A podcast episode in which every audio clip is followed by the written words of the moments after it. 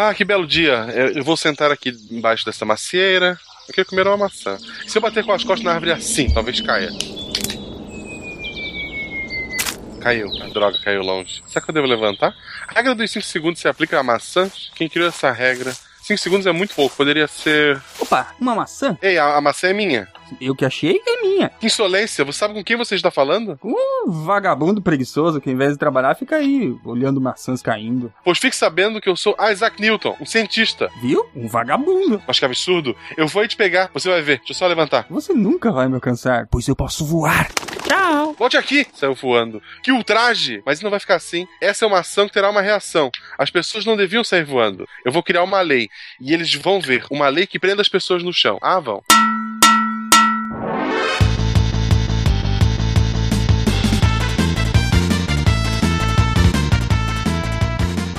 Silmar de Chapecó, Santa Catarina, e eu acho que não sou neurastênico. Aqui é o Caio Gomes de Amsterdã e maçã é melhor fruta. É, esse é o melhor filho. American Pie. Aqui é Eduardo Valadares, de Belo Horizonte. As leis da natureza jaziam nas trevas. Eis Newton e fez-se luz. Eita, alguém pra trazer luz pra esse cast, pelo menos. Profissional? Aqui é o Tarek Fernandes de Anápolis, e quando eu descobri que o Newton nasceu no dia 25 de dezembro, eu me perguntei, caramba, quem é Jesus? Essa foi pesada. Aqui é o Pena de São Paulo e Silmar. Eu não gosto de maçãs. Mas, professor, para fazer uma torta de maçãs, você precisa antes criar o universo. Não, tudo bem, mas a gente não pode adaptar por um morango, uma coisa, uma fruta mais de estação, aí de repente, sei lá, um pãozinho. Vamos, vamos improvisar um pouco. Da próxima vez, então, eu vou, trazer, vou lhe trazer uma outra fruta, tipo uma melancia. Já ganhou ponto. De Gaspar Santa Catarina, que é Marcelo Guaxinim, e a minha lei favorita do Newton é a 34. Diz que tu tem uma versão pornô na internet. não, essa não é do Newton. É sim, é sim, é sim. Vocês estão ouvindo o SciCast, o podcast sobre ciência mais divertido da internet brasileira. Science World Beach.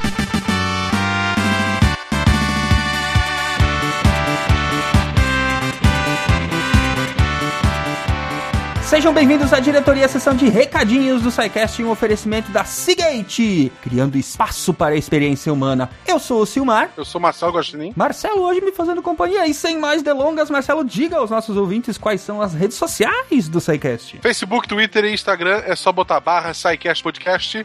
E o nosso e-mail é contato.scicast.com.br. E também temos o formulário de contatos lá no site para mandar suas dúvidas, críticas ou elogio. Procure o número contatos. Marcelo, o programa de hoje é sobre Newton. Sobre mim.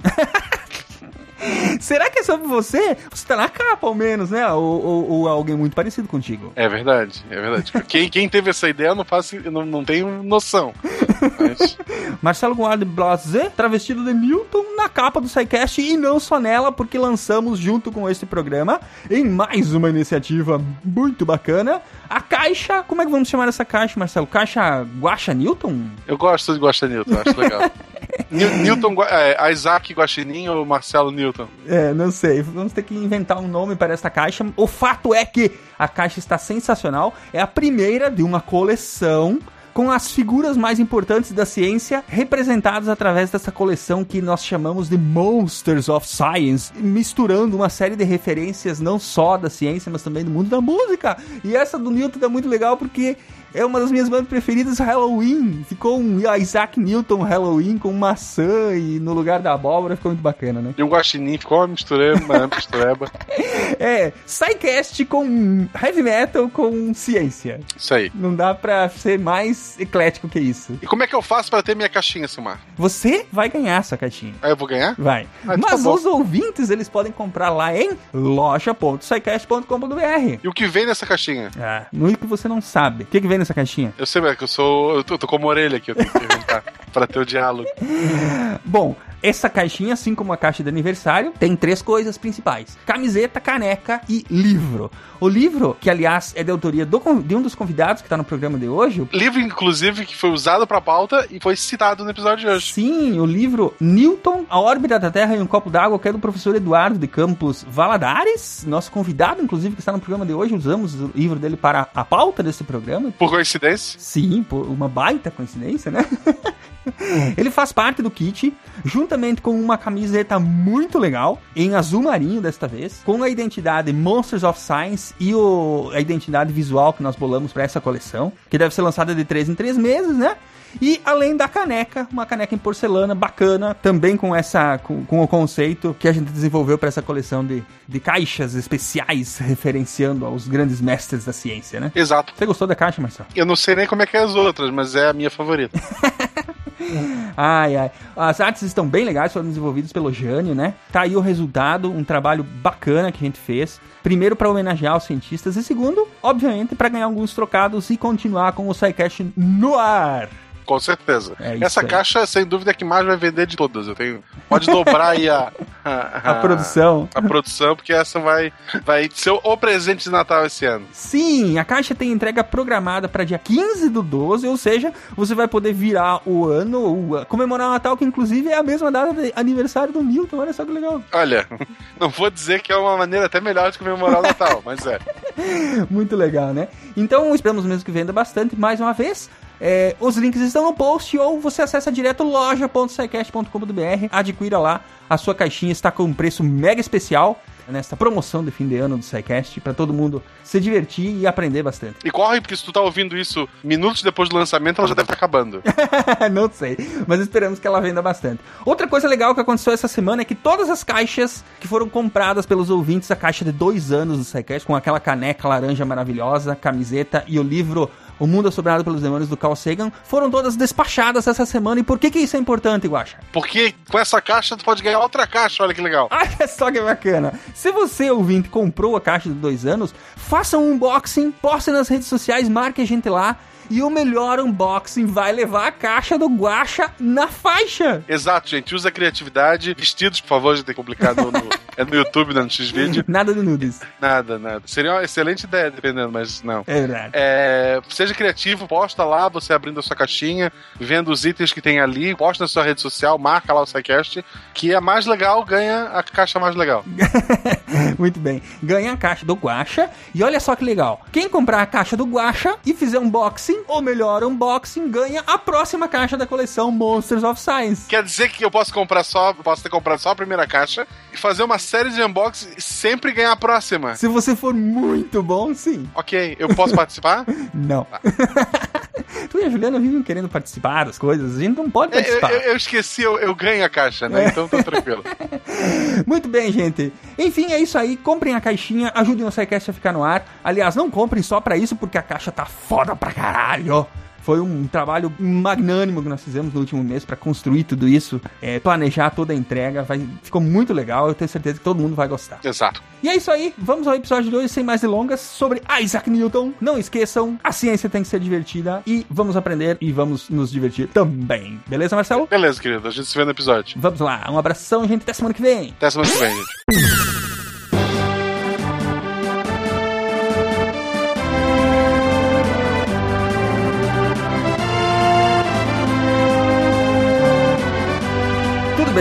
Essa vai ser pesada. Afinal, Isaac Newton foi o maior cientista da história da humanidade? Em volume, não. É o Caio Gomes. Muito obrigado. A gente pode considerar o Guaxa cientista ou não? Não, eu, sou, eu fiz licenciatura, não fiz bacharel. Ele é de humanas, cara. Não, pera lá. Pera lá. É ciência da Terra.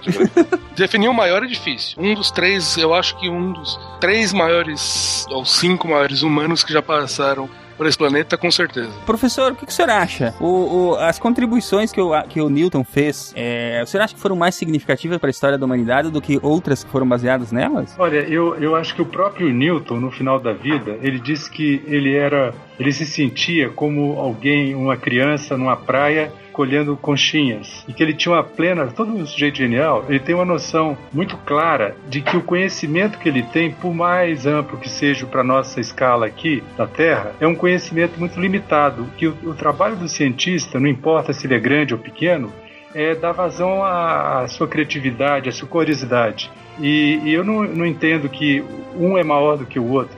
Eu acho que ele deu uma contribuição enorme, mas o, tem muitas coisas por vir ainda. O nosso conhecimento do universo é muito restrito. É claro que ele ajudou muito para a gente, iluminou muito as nossas trevas, mas é, o universo é muito maior do que a nossa capacidade imaginativa. Ainda há muito a ser feito. É, muito a ser feito. E ele, e ele expressou isso de uma maneira muito clara. Ele tinha, apesar de, de, de toda esse, essa reverência que se tem em relação a Newton, ele era um sujeito que tinha consciência de que o avanço da ciência não é baseado nessa métrica, um é maior do que o outro entendeu? Porque Sim. vieram outros cientistas que tiveram que repensar tudo, né? O próprio Newton, ele foi um obstáculo ao desenvolvimento da, da ótica, porque é, o peso da autoridade acabou limitando é, o, o não acelerou o, o, processo de descoberta. Então, você, ele, para ele a, a, ótica era essencialmente é, corpuscular, né? E depois, quando ele morreu, se descobriu que a que a luz tinha um caráter de onda, né? Sim. Ondulatório. Então, é, é a natureza, ele certamente foi um, ser humano muito especial. Do, para os dois lados da, da, da, moeda, né? Que ele foi o, o, o presidente da Casa da Moeda. e, Sim, verdade. Então, eu, eu acho que, que ele talvez ele expresse de uma maneira muito aguda a natureza humana. Um lado, a sua inteligência, né? É, o brilho da inteligência, e por outro lado, a, as trevas de uma personalidade que mal, mal, mal resolvida, né, em relação à mãe e o pai. O, mas ele, é, você bem comentou, né? Esse caráter de reverência que você tem pelo Newton hoje. O Tarek, tu acha que isso é derivado do quê? Eu acho que o Newton ele fez muito com muito pouco, pelo menos no início. E eu acho que todo cientista está preso no seu contexto histórico. Né, todo mundo tem as limitações do seu contexto histórico.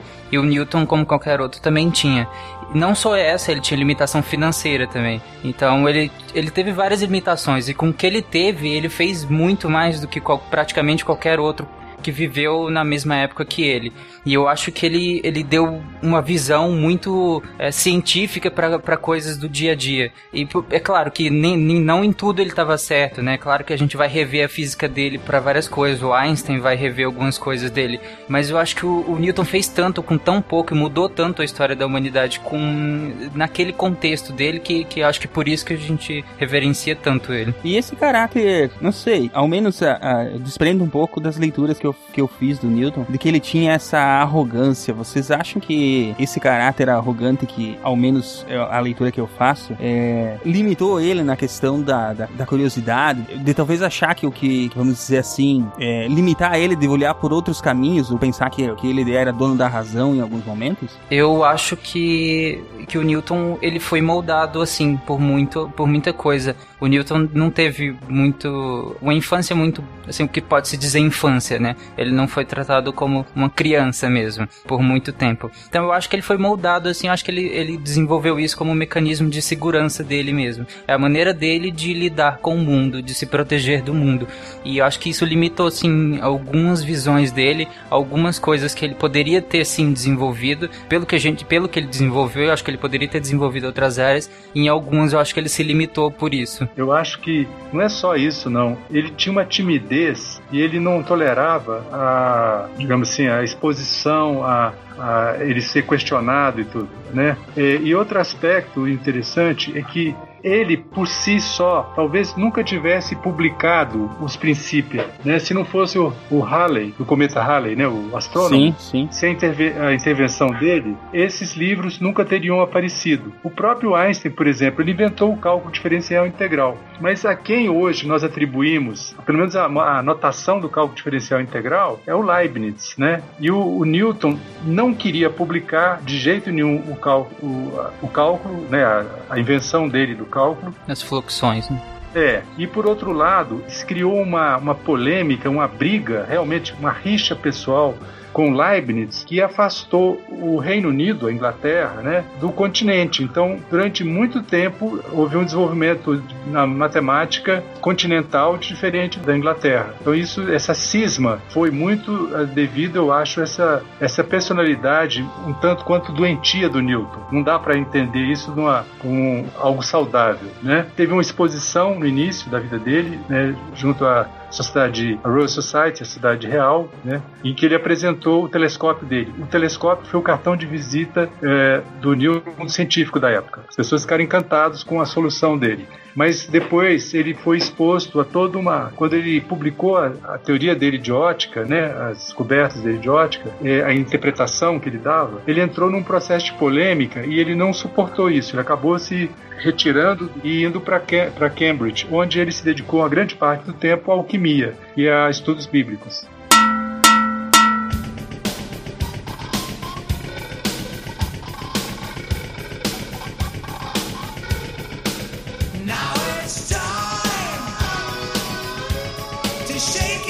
Nós estamos falando tanto do, do, do, pobre, do Isaac Newton, mas a gente não falou ainda da infância, da, da do começo da vida dele, né? É, Tarek, conta pra nós onde nasceu Isaac Newton, o nosso. O que, que nós vamos dizer, né?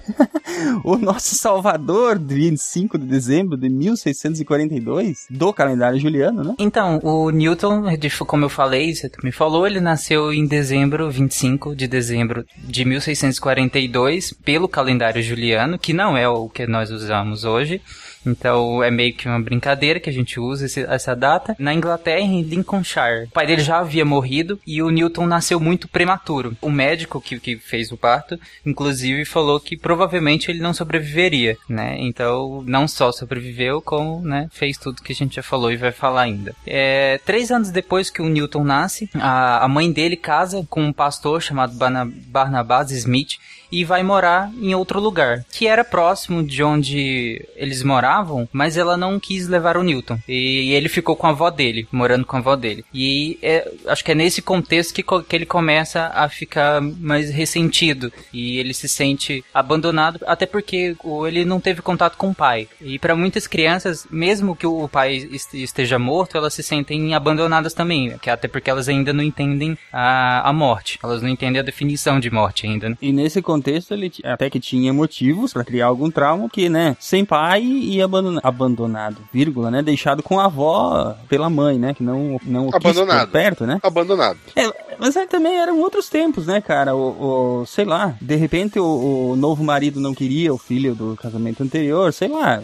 existe algum registro disso? Olha, o que eu sei é que ele se sentiu rejeitado a, tanto, a tal ponto que ele tinha um diário. Ele escreveu que ele gostaria, que ele queria queimar a, a mãe e o padrasto, colocar fogo na casa dele. Então. Bem saudável. Ele escreveu isso com que idade? Agora eu não estou lembrado. Aí tem que recorrer ao meu livro. ou outros, né? Newton, A Órbita da Terra e um Copo d'Água, faz parte da coletânea Imortais da Ciência. Mas assim, é, foi na, na época, talvez no início da adolescência, né? Ele... É mais, mais então uma, uma birra de criança, adolescente contrariado, provavelmente. É, mas eu acho que isso teve uma coisa, é muito mais profundo na personalidade dele. Uhum. Eu acho que marcou ele isso. Eu acho que é. isso. Foi um trauma. É, até porque o, o Newton vai desenvolver uma religiosidade forte depois, né? Eu só realmente não queria descaracterizar a época, né? Porque em 1600 criança não era tratado como criança hoje em dia, né? Então, sei lá. É. Ah, e tem um outro aspecto também, que a mãe ficou viúva duas vezes, né? Uhum. Depois do nascimento do terceiro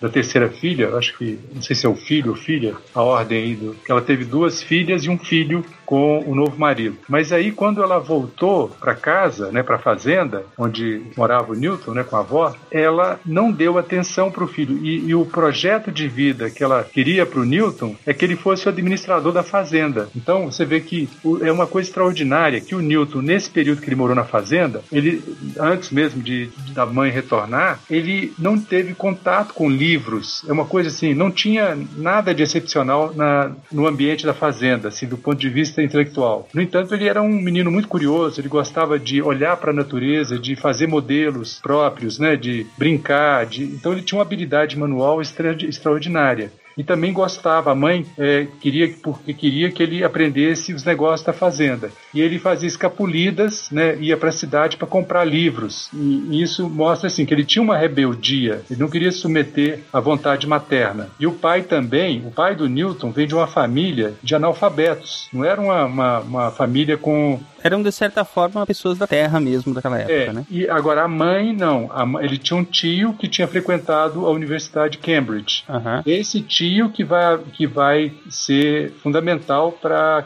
digamos, a carreira acadêmica do Newton em Cambridge. É engraçado que ele, a revolta dele levou ele a comprar livros. E é bom que não tinha internet na época, né? Senão ele tinha aberto um Twitter para xingar e a gente uhum. tinha perdido tudo que ele, que ele estudou. É, é verdade. É, mas enfim, é, como, como vocês estavam comentando aí, em 53, com 10 anos, e ele perde, perde, enfim, o padrasto dele acaba falecendo e eles voltam então para a fazenda nativa da mãe, né? Onde o Newton estava vivendo com a avó e, o, e um meio-irmão e duas meio-irmãs, no caso, nós estávamos comentando, né? É, pra, voltam a viver junto e a mãe queria que ele passasse a cuidar da fazenda. Dois anos depois, apesar disso, ele foi para a escola de gramática Rei Eduardo VI e passa a morar com uma família chamada Clark. O Clark era, era um farmacêutico e ele morava lá como se fosse assim uma, como se ele alugasse um quarto lá, o sótão lá para o Newton, né? E os filhos do Clark também estudavam, acho que na mesma escola que o, o Newton. O Newton, inclusive, se apaixonou por a filha do, aparentemente, né? Se apaixonou pela filha lá do, do Clark. Mas isso nunca foi para frente. O Newton, depois disso, nunca mais demonstrou uma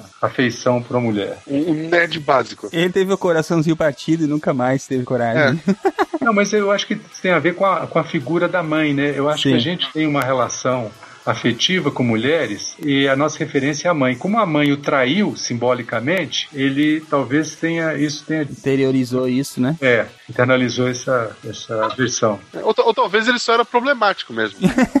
Mas os problemas nunca surgem do nada, né?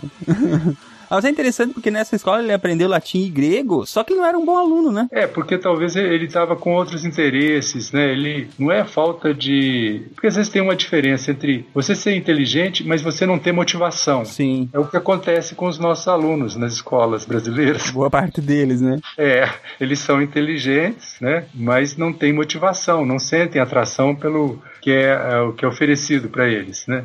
Pelo alimento intelectual. Sim, é porque até porque muitas vezes o alimento é só uma fibra é muito difícil de mastigar que é oferecido a eles, né? Ou também já está é, fora do, da data de validade. Exatamente, porque sei lá, isso já é uma outra discussão, mas a, a, o conhecimento, o ensino hoje em dia, ao meu ver, deveria estar envolvido numa forma bem diferente do que ela é passada, né? Com mais associações e com mais formas é, de despertar o interesse, né? Diversificado. É, e mais liberdade criativa que o Newton teve, né? O Newton ele é, nesse período que ele estava na, na, escola, ele continuou comprando os livros dele, ele continuou desenvolvendo modelos, né? Era um autodidata nos melhores sentidos. É, isso, é isso aí. Ele sempre foi um autodidata e muito solitário. Ele deu sorte também que na casa do Sr. Clark tinha muitos livros de astronomia, matemática, mecânica, né? E alquimia.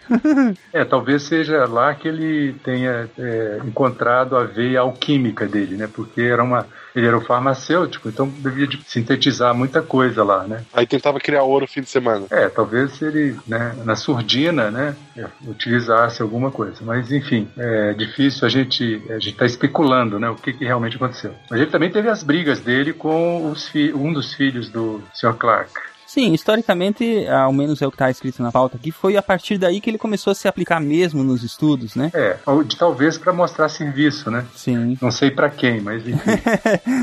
talvez para se provar, né? Tem muita gente que vai fundo porque, sei lá, parece que quer provar para si mesmo que consegue, né? É, ele encontrou aí um, de alguma forma uma motivação e viu um desafio, né? E isso foi fundamental para ele, porque ah, o latim, sobretudo, era a língua científica da época. E, e, uma vez que ele, ele se empenhou tanto em aprender o latim, ele também é, é, soube escrever com propriedade, ler com propriedade. E isso abriu todo um universo de possibilidades, né? É, todo o conhecimento da época estava escrito em, em latim.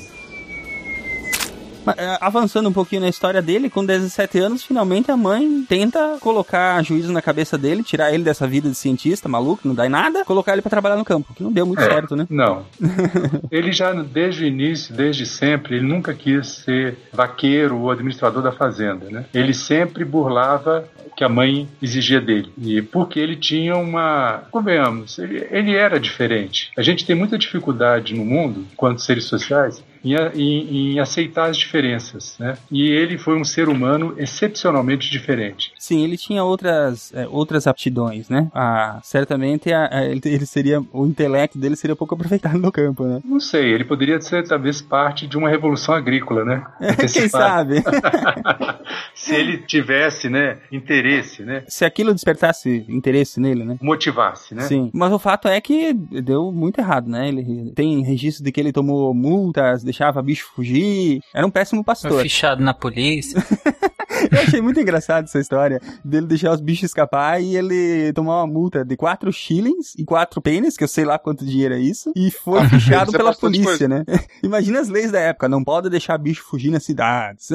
É porque ele, ele ou estava contemplando ou brincando com as coisas dele. Ele, por exemplo, ele reproduzia moinhos né, em miniatura e colocava um ratinho para fazer o trabalho lá de, de mover, o, em vez de ser um animal de carga, né, ele colocava um ratinho e atraía o ratinho com um, um grão de milho. Né? Uhum. Então o ratinho ficava trabalhando para ele, lá movendo o modelinho dele, modelo né, da, do moinho. Mas o fato é que eu acho que chegou um ponto que o tio interviu e descobriu: o Newton não é para ser administrador, ele tem que ir para a universidade. Esse é o, esse é o tio William Ice, É, Ice, isso. A- é o, o irmão da mãe, Aham. que tinha estudado em Cambridge. Trabalhava na universidade que posteriormente ele iria frequentar, né? Trinity College. Isso, ele estudou, ele estudou em Cambridge. Aham. E depois eu acho que ele, não sei se ele era pastor, eu não sei. Porque naquela época todos estudavam alguma coisa direito ou iam se tornar pastores da igreja, né? Anglicana, não sei. Nessa época a, a economia ainda era muito dependente do campo, é a verdade, né? É. Aí também se iriam tra- trabalhar como funcionários públicos, né? No pro governo. É interessante que no Trinity College, ele provavelmente era o mais pobre, né? Dentre os, dentre os, os colegas dele. Na época já, já tinha as duas universidades no condado de Cambridge, é, que era a Universidade de Cam- Cambridge e a Trinity College. As duas são contemporâneas? Não, o Trinity College é parte da Universidade de Cambridge. Ah, entendi. É, é, o Trinity College são, ela, é, ela, a Universidade de Cambridge é, é uma reunião de colleges. Tem Jesus Aham. College, tem a Trinity College e vários outros. E ele, é, você vai, você escolhe, é como ser o college, você também tem o internato. É um lugar, ah, mesmo na Inglaterra de hoje, é muito divertido assim você vê como que eles mantêm ainda, eles são muito conservadores, né? Mantêm os padrões, como se o mundo não mudasse nada em alguns aspectos. Por exemplo, no restaurante, os professores eles é, almoçam num nível acima dos alunos, sabe? Sim. Uma plataforma, né? Ah, Em cima de uma plataforma. No Brasil tinha isso, mandaram arrancar tudo, né? É. É, o- as salas de aula que tinham a- os tablados. Sim, mas o, o Newton, a ele não era rico, ele não recebia, não era parte da aristocracia, né, que frequentava a universidade. Então ele para ele tinha, ele teve que trabalhar, ele virou é, ajudante de cozinha para se sustentar, né? E ele não, a mãe não, aparentemente não era muito generosa financeiramente com ele. E O interessante é que ele vai pra Trinity College e uma das coisas que ele, até o fim da vida, né, que ele, que ele nega e que ao, ao, ao longo da vida dele às vezes dá algum problema ou não, é a questão que ele negou a Santíssima Trindade, né? É, ele Ele concluiu que não fazia sentido. né? Mas não- não, ele concluiu que não fazia sentido porque ele estudou muito a Bíblia, né? No final da vida dele. Exatamente. Ele concluiu baseado na Bíblia. É, mas ele, ele estudou muito. Ele tentou fazer cálculos pra determinar a idade da Terra pela Bíblia, um monte de coisa assim, né? É, e também datar os, os fenômenos, os episódios na- que são narrados lá na, na, na Bíblia, né? Ele procurou, inclusive, é, os eventos lá da, da Grécia, né? Da história grega, ele procurou fazer tudo isso. É, usar o conhecimento que ele adquiriu de astronomia, né? E de datação, tentar fazer uma engenharia reversa, aí, digamos. Ele partia de eventos astronômicos que dava pra predizer, né? Que dava É. pra qu- eh, ver quando que foi ou quando vai ser. E aí, se baseando nisso, ele tentava encaixar a Bíblia nesses eventos astronômicos. É, enfim, ele acabou se formando na Trinity College em 65, né? Mesmo ano que ele descreveu pela primeira vez o binômio de Newton. É, em 65, quando ele se forma, né? É, na, na Trinity College, a partir daí é, é basicamente tudo vem em sequência. Aham. É, é incrível uh, a evolução do, do dia que, do ano que ele forma pra frente. Que aí, por, por exemplo, em 65, ainda no mesmo ano, vem o binômio de Newton, depois vem as tangentes, de- aí e vem a gravidade, o cálculo diferencial, em 66 vem as cores e, e o cálculo integral. Então, assim, foi num período de tempo muito curto que ele desenvolve isso tudo. É claro que as publicações, como a gente vai falar mais pra frente, ele foi publicando isso com, com diferenças muito grandes. Até porque ele, é, por causa daqueles problemas todos dele, muitas vezes ele largava de mão, né? Ah, não quero publicar isso. Aham, exatamente, Né? por causa das desavenças com o Hulk, com o Leibniz, aí ele acaba publicando isso, algumas coisas meio tardias. Muitas vezes meio que forçado pelos amigos e conhecidos, né? E também porque ele esperou os opositores dele morrer. Ganhou pelo cansaço, venceu pelo cansaço. Mas bom, antes da gente ir adiante, nós, nós vamos deixar linkado no post um, um dos cadernos de anotações que foi digitalizado pela Newtown Project de Sussex, que tem aí, ó, pra quem tiver curioso como é que eram esses cadernos de anotações dele, tem, tem alguma coisa digitalizada. A gente vai deixar os links aí. Sometimes I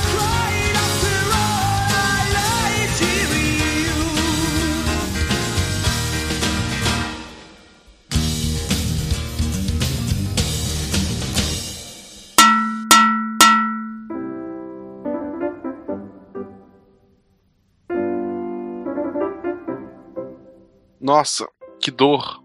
O que, que que foi, cara? Que houve? Eu peguei um livro sobre Newton, que veio na minha caixa, e fui ler embaixo daquela macieira. Foi atingido por uma maçã.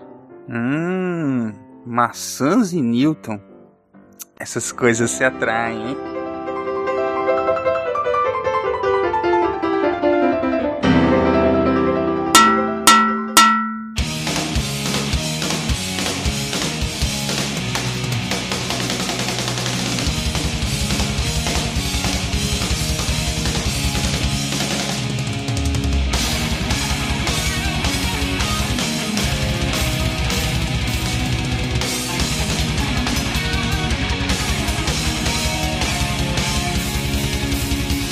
Mas vamos lá, binômio de Newton, Caio. O que, que que vem a ser isso? É só olhar a fórmula aqui já me deu dois tipos de dor de cabeça. É, só antes da gente falar do, do binômio de Newton, tem que só ser lembrado, em 1665, o Trinity College fechou por causa da peste. É, O que deu muito tempo pro Newton pensar calmamente, né? Então, isso que fez ele voltar pra casa Sentar embaixo da árvore de maçã. e ter muito tempo pra poder ficar tentando entender os caras que estavam zoando ele passando voando com a maçã, quando a maçã caía.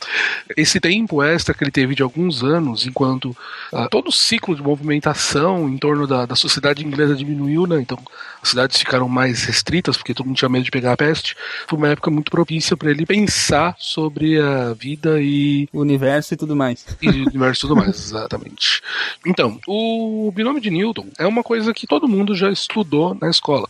A gente ouviu, a gente já começou a aprender esse tipo de coisa, como a gente chamava de produtos notáveis. Lá em algum momento da escola, que basicamente quando é x mais y igual ao quadrado, que a gente aprendia lá, que era x ao quadrado mais 2xy mais y ao quadrado. E essa, essa é uma maneira de você expressar potências de somas como uma, de uma maneira mais simples de ser calculada, de uma maneira de você expandir essas potências de soma de uma, da, da maneira mais fácil de ser calculada. Qual que é a vantagem de você fazer isso? Isso te permite você calcular com, com boa precisão essas, essas somas. Então, eu te falar que eu quero calcular quanto é 10,2 elevado a 20. Isso, se eu for fazer isso precisamente, for fazer 10,2 vezes 10,2 vezes 10,2, é muito complicado, é muito chato de fazer. O binômio de Newton te dá uma maneira mais fácil de calcular isso. Isso ele vai te mostrar que 10,2 elevado a 20 é 10 elevado a 20 mais 20 vezes 10 elevado a 9 vezes 0,2 mais. Então ele te dá uma formulinha que te permite, de uma maneira aproximativa, calcular esse, esse número. E, então isso te dá uma vantagem que você pode calcular números grandes, pequenos, de uma maneira aproximativa, e então você pode ir cada vez mais melhorando a precisão daquele número. Isso é muito útil quando ele começou a fazer cálculos que envolviam a gravidade, então órbitas quadráticas, tudo isso, que ele pôde calcular aqueles números, obviamente na época não existia computador, na mão de uma maneira precisa, cada vez melhor. É importante ressaltar o seguinte: normalmente quando a gente aprende esses produtos na escola, binômio de Newton, lá, a gente aprende essas coisas como basicamente o binômio que a gente fala é x mais y elevado a um número. Normalmente esse número que a gente fala é natural. Os números serem naturais não é uma invenção de Newton. Todo mundo eh, já era meio que sabido como se calcular. A coisa interessante é que Newton mostrou como generalizar esse cálculo para alguns outros casos. Então, quando você tem x mais y elevado a meio. Então, como é que eu posso calcular isso? Então, ele mostrou como você pode calcular isso, e isso está completamente relacionado à questão da gravidade, porque lá todas as órbitas são quadráticas, esse tipo de coisa.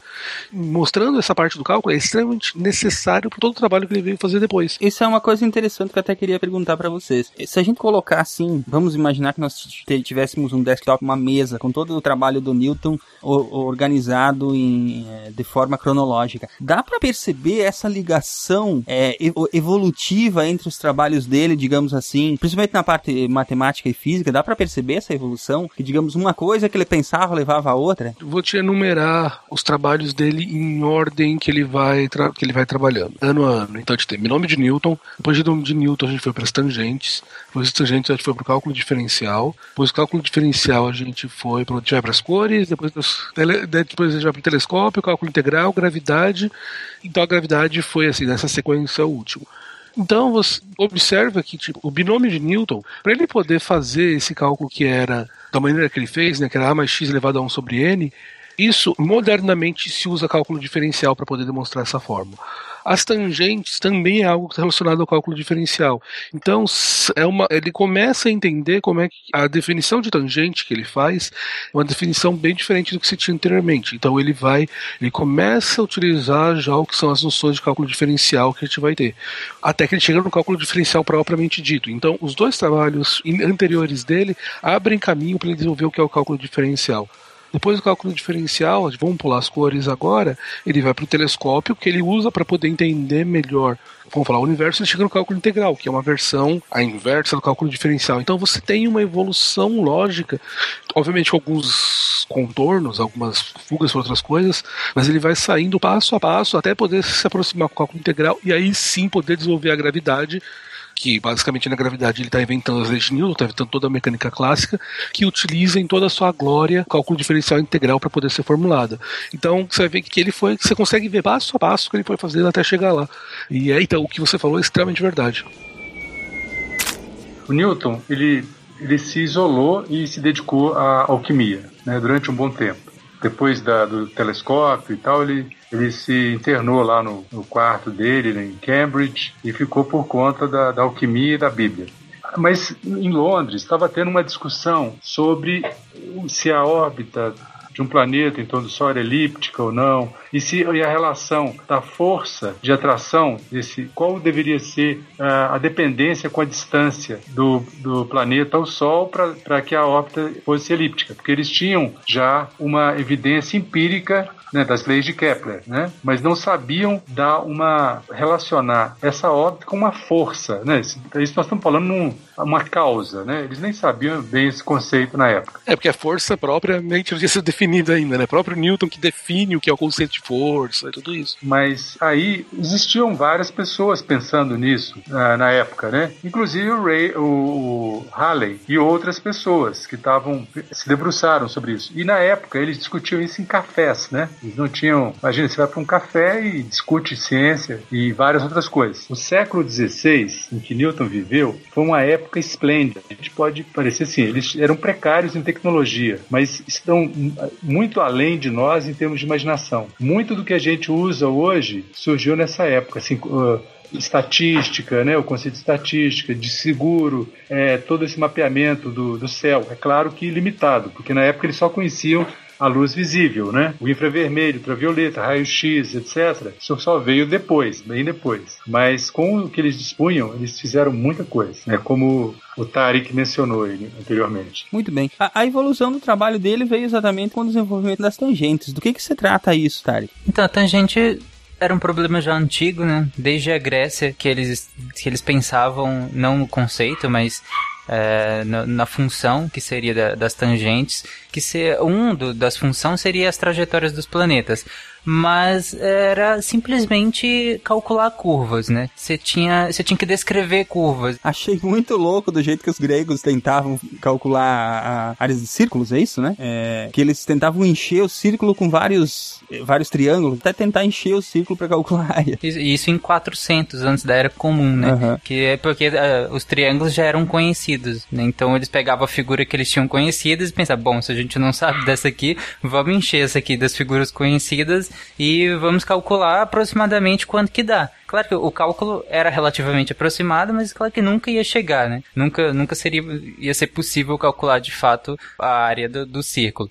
Então o Newton pensa numa maneira de possibilitar esse cálculo dessas trajetórias que são curvilíneas. E ele pensou assim: se eu aproximar muito da, da trajetória e eu traçar tangentes a, a cada ponto desse círculo, e eu calcular essas tangentes, eu posso calcular cada vez tangentes menores e assim de longe eu vou olhar como se fosse um círculo, né? Que se eu traço várias tangentes para qualquer ponto em cima de um círculo, tangentes minúsculas, quando eu olho de longe eu vejo só o círculo. Então seria uma maneira de calcular é, essa área, esse primeiro a, a, a circunferência, né? Aí você diminui, você calcula por tangentes minúsculas e aí você chega no total. E por causa dessa definição, que ele precisou desenvolver um sistema de cálculo que possibilitasse calcular essas pequenas coisas que, juntando, por assim dizer, formariam o que, o que se desejava, né? Que aí, no mesmo ano, ele desenvolve, é, ele começa a pensar no caso do o, que virá ser chamado de cálculo diferencial. Vamos tentar agora de novo puxar conhecimento lá dos tempos antigos, onde todos nós éramos simples, simples mancebos na escola, e que você aprendeu na escola o que era a tangente de um círculo. Então, que era aquele ponto que ele passava no círculo e ele encontrava só um ponto do círculo. Vamos ver se você consegue lembrar isso. Você conseguia traçar uma reta que passava pelo círculo e conseguia tocar só em um ponto do círculo. E para qualquer ponto do círculo você conseguia encontrar uma reta que tinha essa característica. Ele passava somente um ponto, ele só tocava um ponto do círculo. A gente chamava isso aí de ponto tangente, da reta de reta tangente. O que o Newton fez foi conseguir mostrar para qualquer tipo de curva qual que ia ser o algoritmo que você teve, vamos falar dessa maneira, que permitia você encontrar para qualquer ponto a tangente. Mas, para qualquer curva, essa regra que eu falei de ser a reta que só encontra um ponto não é verdade. Tem curvas que a reta tangente que a gente chama encontra mais de um ponto. Então o que ele fez foi definir exatamente qual que é, o que que era uma reta tangente. É como se você fosse pegando, como o Tarek falou, uma reta que passava por dois pontos e fosse se aproximando desses pontos o máximo possível no momento que esses pontos eram o mais próximo possível, entre aspas, isso seria a reta tangente. O que no fundo Newton fez quando ele está definindo o que é a reta tangente, ele está definindo um conceito que na matemática é muito importante, que é o que ele está chamando de limite. No fundo, ele está definindo o que é a teoria do limite matemática. Então, a teoria do limite ela te diz basicamente como você estudar funções matemáticas quando você quando você olha uma função se aproximando de outro ponto.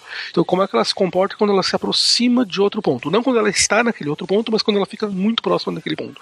E essa ideia te permite dar uma noção, então, que vai te dar toda a noção que abre o que é o cálculo diferencial logo depois.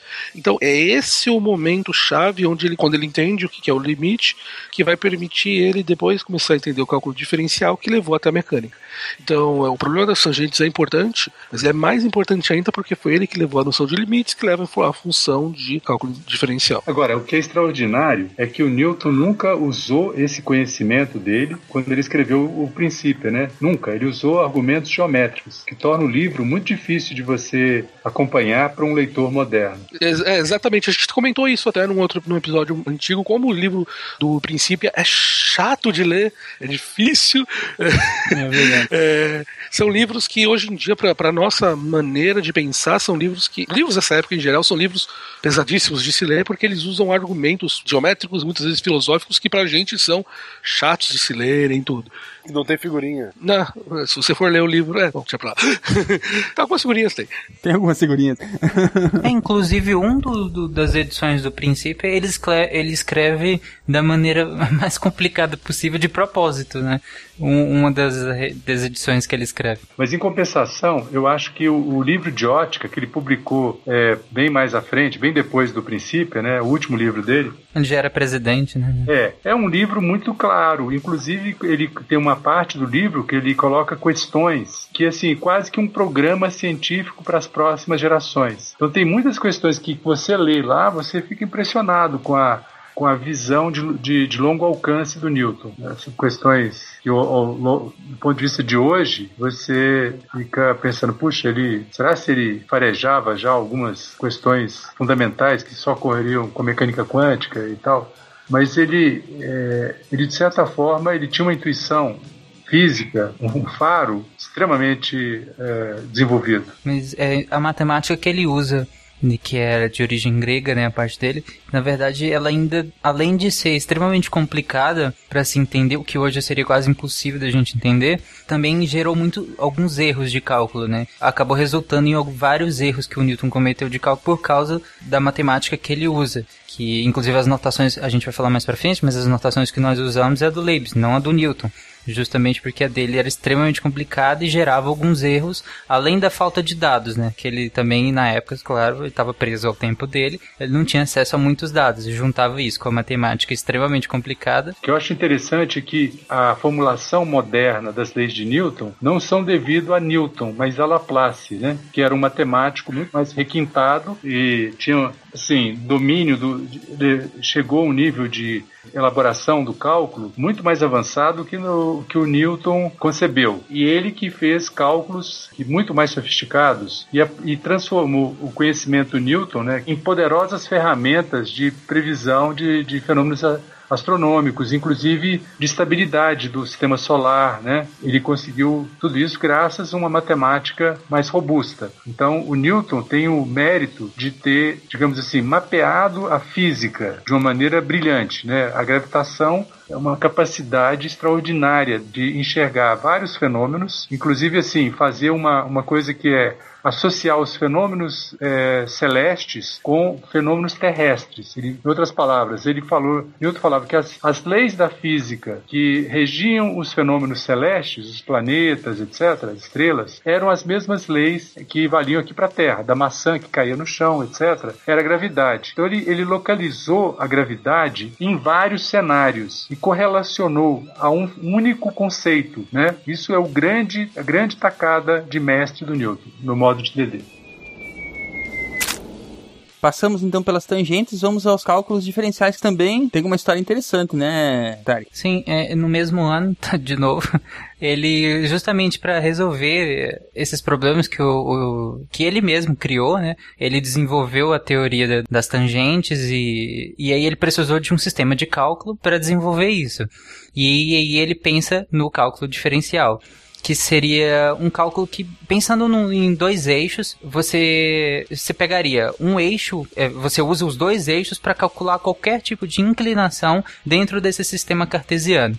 É basicamente isso. É, é bem básico, só que na hora dos cálculos fica mais complicado servia basicamente para calcular a taxa de variação da inclinação. Então, por exemplo, a aceleração é uma taxa de variação é, da, da velocidade em relação ao tempo. Então, se você tem um gráfico que associa velocidade com tempo e você quer saber a curvatura desse gráfico, seria a taxa de variação é, relacionando essas duas grandezas, você usaria o cálculo diferencial. E aí você chega na, no conceito de aceleração, que é a taxa de variação de velocidade pelo tempo. Que aí, inclusive, é, na, na própria, no próprio sistema internacional, que a gente bota em metros por segundo ao quadrado, seria metros por segundo por segundo. Então, a cada segundo a gente varia a velocidade tantos metros por segundo. Essa é a definição de aceleração. Só que, como a gente já falou, ele não chamava esse cálculo de cálculo diferencial. Para ele era fluxões. Né? O, o nome cálculo diferencial é do Leibniz.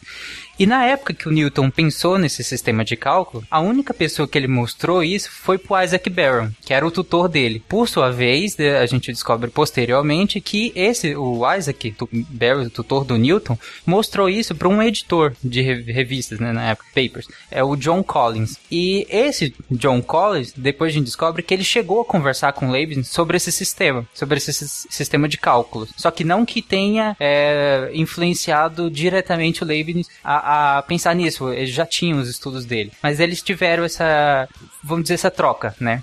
E em 1684, o Leibniz publica a descoberta do cálculo diferencial. E aí começa a briga dele com o Newton, porque o Newton só vai publicar dele em 1704. Então, tipo, um, bem, um bom tempo depois.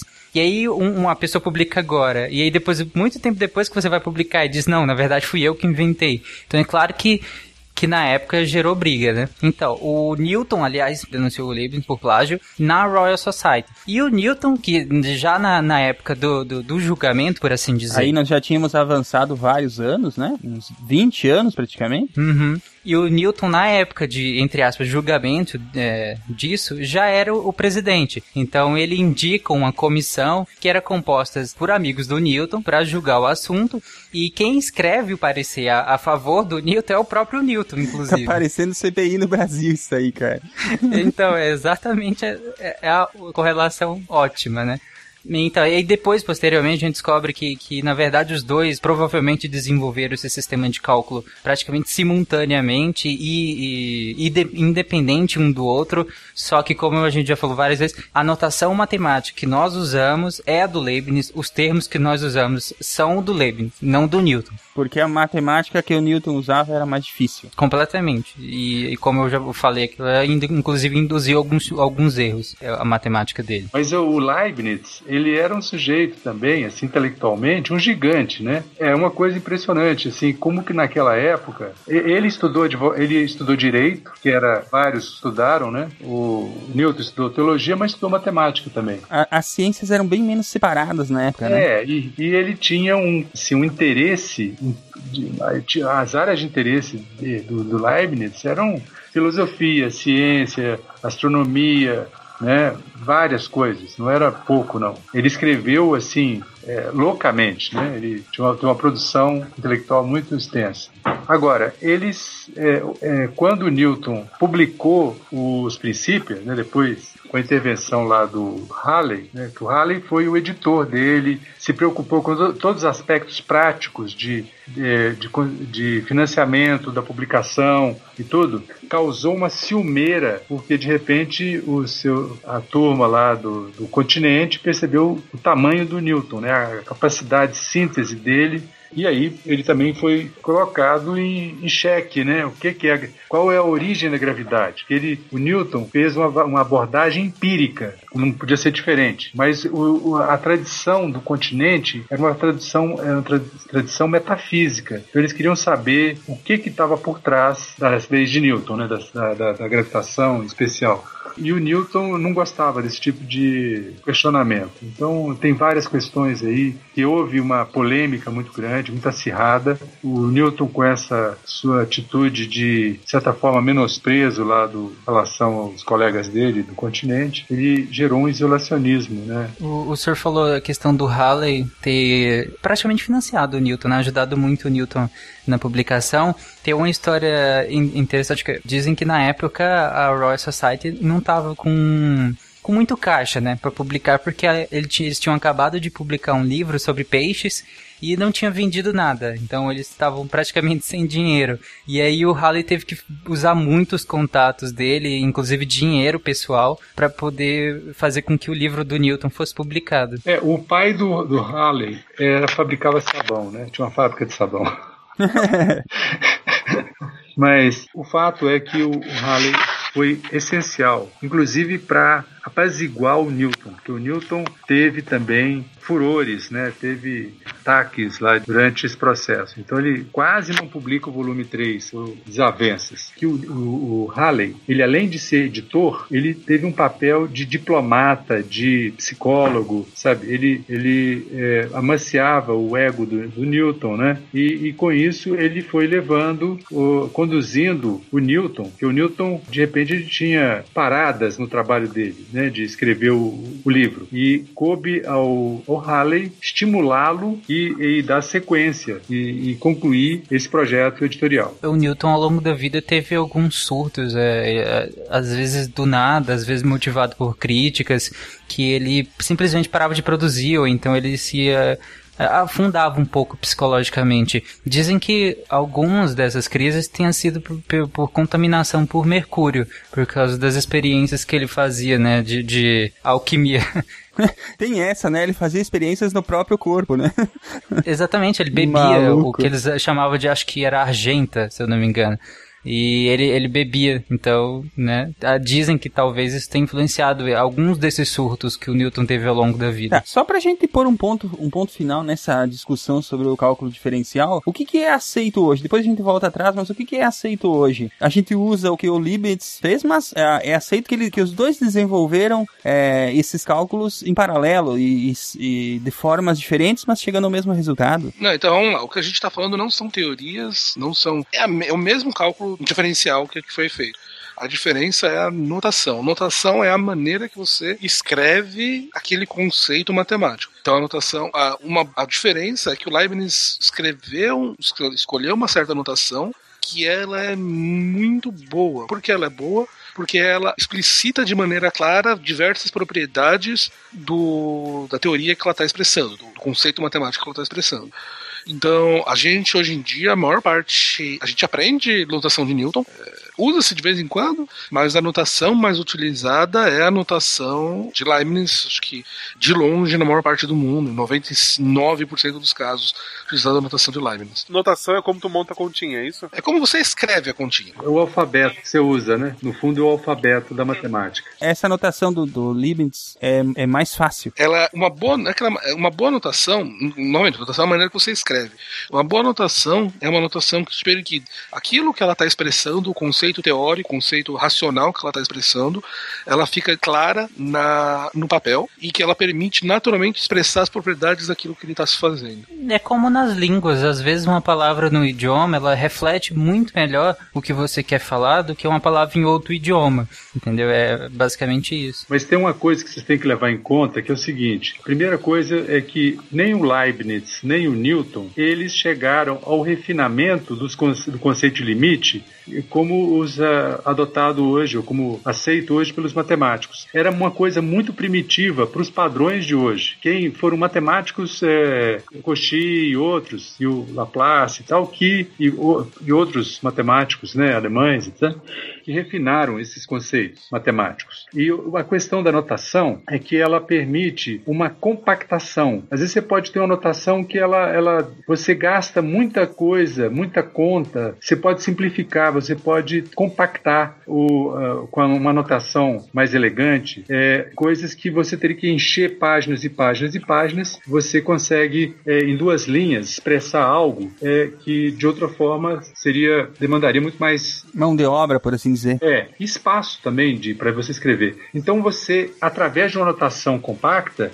você tem, ah, ela traduz a essência da coisa e de uma maneira muito mais econômica. É como eu escrever num papel uma centena e no outro papel eu escrever um, dois, três, quatro até cem. A ideia é a mesma, a questão é o espaço. É compactação e, e- e permite você, por exemplo, as equações de Maxwell, se você escrever é, a, a- a notação que nós usamos é de Hillside. Ela é, é, em quatro linhas você expressa uma coisa que você, antigamente era um, sei lá, várias páginas, né? E isso facilita enormemente você até o, do ponto de vista heurístico, né? Quando você vai é, fazer uma, uma física teórica, né? Uma pesquisa teórica, é fundamental você ter uma coisa compacta, porque fica muito mais fácil de, inclusive, de você hoje modernamente interagir com computadores, programar e tudo mais, fica muito mais simples.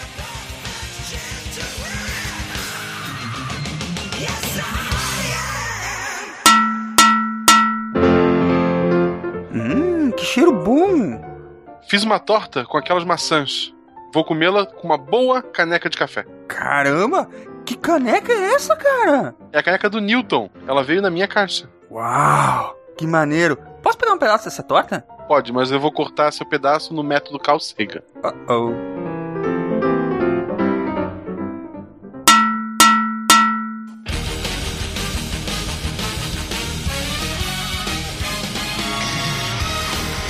Saindo um pouquinho da matemática, né? O Newton também desenvolveu trabalhos na área da ótica, principalmente com cores e depois com o telescópio, né? É, a crença da época, falando agora em cores, eram baseadas nas ideias de Descartes. Eles ach- achavam que as cores eram compostas por uma mistura de claro e escuro. E além disso, a luz era tida como uma espécie de pressão que poderia ser sentida se fosse forçada ah, na parte anterior do olho.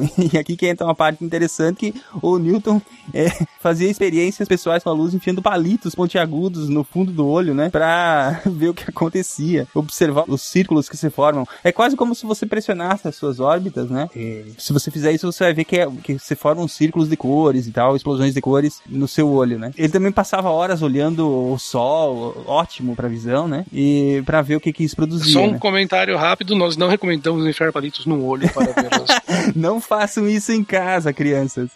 Vários marinheiros da época, né? Eles tinham uma venda no, no- ficaram cegos de um olho porque eles usar o astrolábio, eles tinham que usar, utilizavam como referência o Sol. E aí eles olhavam para o Sol e com isso eles ficaram cegos. É por isso a imagem clássica do pirata com tapa-olho. Capaz que até aquilo ali tem uma, tem uma explicação, cara. Eu nunca imaginei que fosse essa. O fato de, ser, de haver muitos marinheiros cegos de um olho tem a ver com o uso continuado do astrolábio mirando para o Sol. Então isso foi com o tempo, óbvio. É, hoje em dia é, que seria equivalente você estar num, num laboratório e não usar o seu óculos de proteção e aí você tem uma incidência de laser diretamente no seu olho, você pode danificar consideráveis da, da retina, né? Muito bem. O que, que resultou esse trabalho com, com as cores dele? Ele descreveu várias coisas importantes. Ele, ele descobriu a lei da refração, quer dizer, ele redescobriu, né? Porque o Descartes e um holandês já tinham descoberto isso. A lei de Snell de Descartes. Como um feixe de luz ele se comporta ao passar de, de um meio material para outro, dois meios transparentes, né?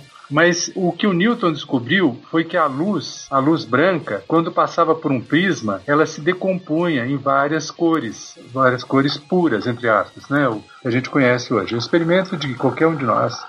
E a partir disso ele, ele, ele, ele percebeu que ele correlacionou essa questão do prisma com o arco-íris. Uma das coisas, o Newton conseguiu explicar o arco-íris imaginando as gotículas, de água como pequenos prismas esféricos. E, e aí ele conseguiu prever o arco-íris primário com a sequência correta de cores observadas e o, o arco-íris secundário, que a gente é menos visível, que é a sequência invertida. Então ele modelou isso muito bem, ele viu que a, a luz, os raios de luz, ao entrarem, fazer, terem uma refração numa gotícula esférica de água, ele sofria uma refração, né, uma primeira refração, uma reflexão interna e uma segunda refração, que é a luz que voltava para o observador. E essa, essa é a origem das cores, porque cada feixe de luz tem uma, um processo aí de refração e, diferente. A refração varia segundo as cores, né? Então, isso que dá origem a, ao fenômeno de dispersão da luz. E a dispersão, ela afeta afeta, por exemplo, quando você coloca uma lente, né, o foco da lente não é o mesmo para as diferentes cores. Com isso, quando você observa a luz de um objeto distante, como uma estrela, através de um telescópio convencional de lente só, você tem efeitos aí que, que acabam atrapalhando a, qualidade da imagem, que é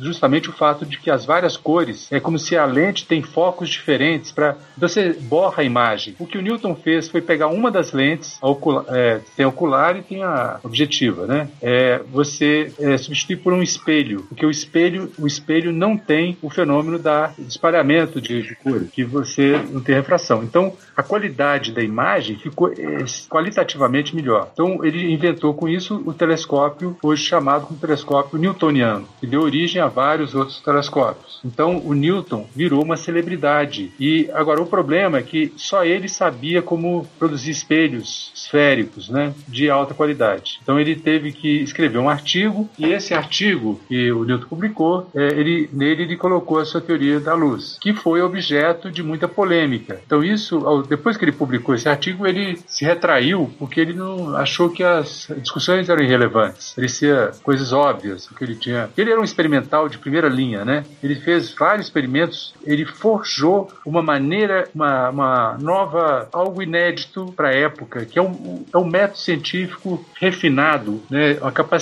de, de estabelecer hipótese e de, através de experimentos, checar se elas são verdadeiras ou não. Então, o Newton desenvolveu vários métodos muito eh, sofisticados para a época e com uma, uma qualidade assim de, de, de uma curi- acuidade muito grande. Mas isso não era uma coisa da cultura da época. Então ele foi eh, questionado porque as pessoas eram ignorantes do método científico que o Newton estava inventando, né? Ele desistiu de procurar o pote de ouro com alquimia e foi procurar o arco-íris.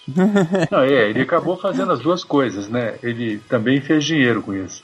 É, inclusive o telescópio dele abriu muitas portas pra ele, não foi não? Sim, ele se tornou uma celebridade. Ele, ele passou a ser cortejado pelos colegas, né? eh, pelas sumidades da época, né?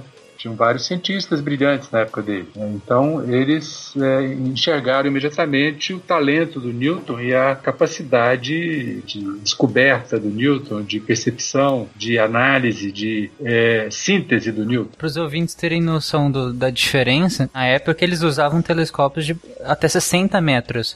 O do Newton tinha 15 centímetros. Então, é claro que foi uma coisa extraordinária para a época. E aí, como o senhor falou, foi o que alçou ele a fama e, e dinheiro também, que ele começou finalmente a ganhar. E aí que posteriormente ele vai ganhar a vaga, né? Na Royal Society. É, ele foi, foi eleito membro, né? Ele também substituiu, né? Ele foi o, o cátedra dele, né? Na Universidade de Cambridge, era ocupada pelo seu tutor, né? E que é interessante que só, pod- só podia ocupar é, quem era clérigo na época, né? O Newton, ele, por questões também religiosas, ele vai ter meio que o apoio é, do rei Carlos II e por isso ele se mantém no cargo. Ele teve um, vários conflitos nesse período e também para fazer as provas né, acadêmicas, porque as provas exigiam uma série de conhecimentos. Como o Newton estava envolvido em suas pesquisas, ele deixou de lado um pouco essa parte acadêmica, né, essa, as formalidades acadêmicas. E depois, para ele se ganhar o título dele, ele tinha que se submeter às regras acadêmicas da época. Então ele passou uns mal, mal bocados, porque ele, entendeu? Era um gênio,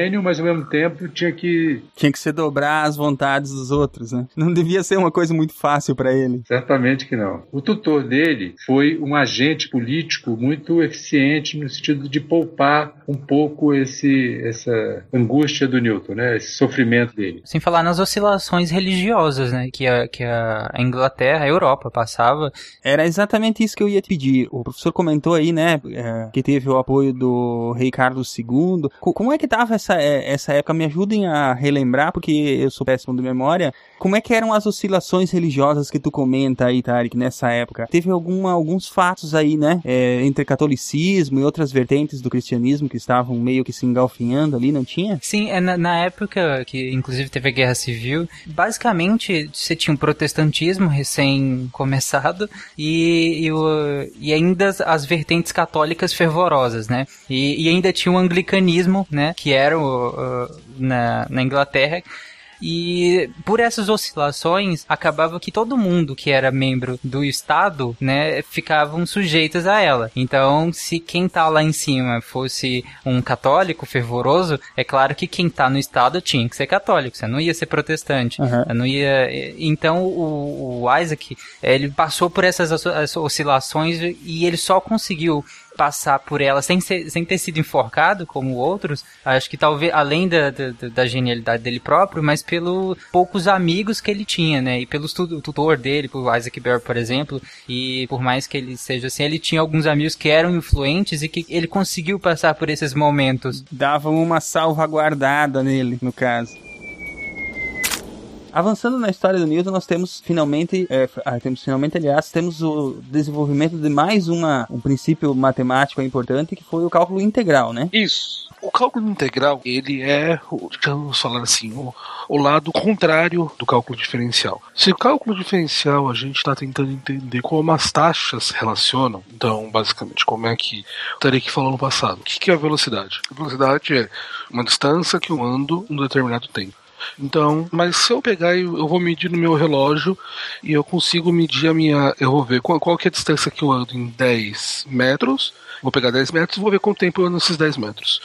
Segundo Core, vocês sabem que dentro desses 10 metros minha velocidade pode mudar. Se eu quero ter uma, medida mais precisa naquele instante, eu posso pegar meio segundo e ver qual é a distância que eu ando. Se eu quero ter uma medida mais precisa ainda, eu posso pegar ponto um segundo. Mas tudo isso aí, eu tô falando de distâncias finitas que a pessoa pode mudar a velocidade. Todas elas são velocidades médias. Então, lá o que, gente- que o Newton fez, que a gente chama de cálculo diferencial, foi que ele mostrou como é que a gente pode calcular qual é a velocidade quando é, a distância de tempo tende a zero. Então, a distância de, velo- de espaço tende a zero e ele mostrou como é que se calcula isso. Então, eu pego, basicamente, numa distância muito curta e num tempo muito curto, qual que e eu consigo calcular a velocidade. Então, essa coisa aí me permite relacionar a distância e o tempo, por exemplo, com a velocidade.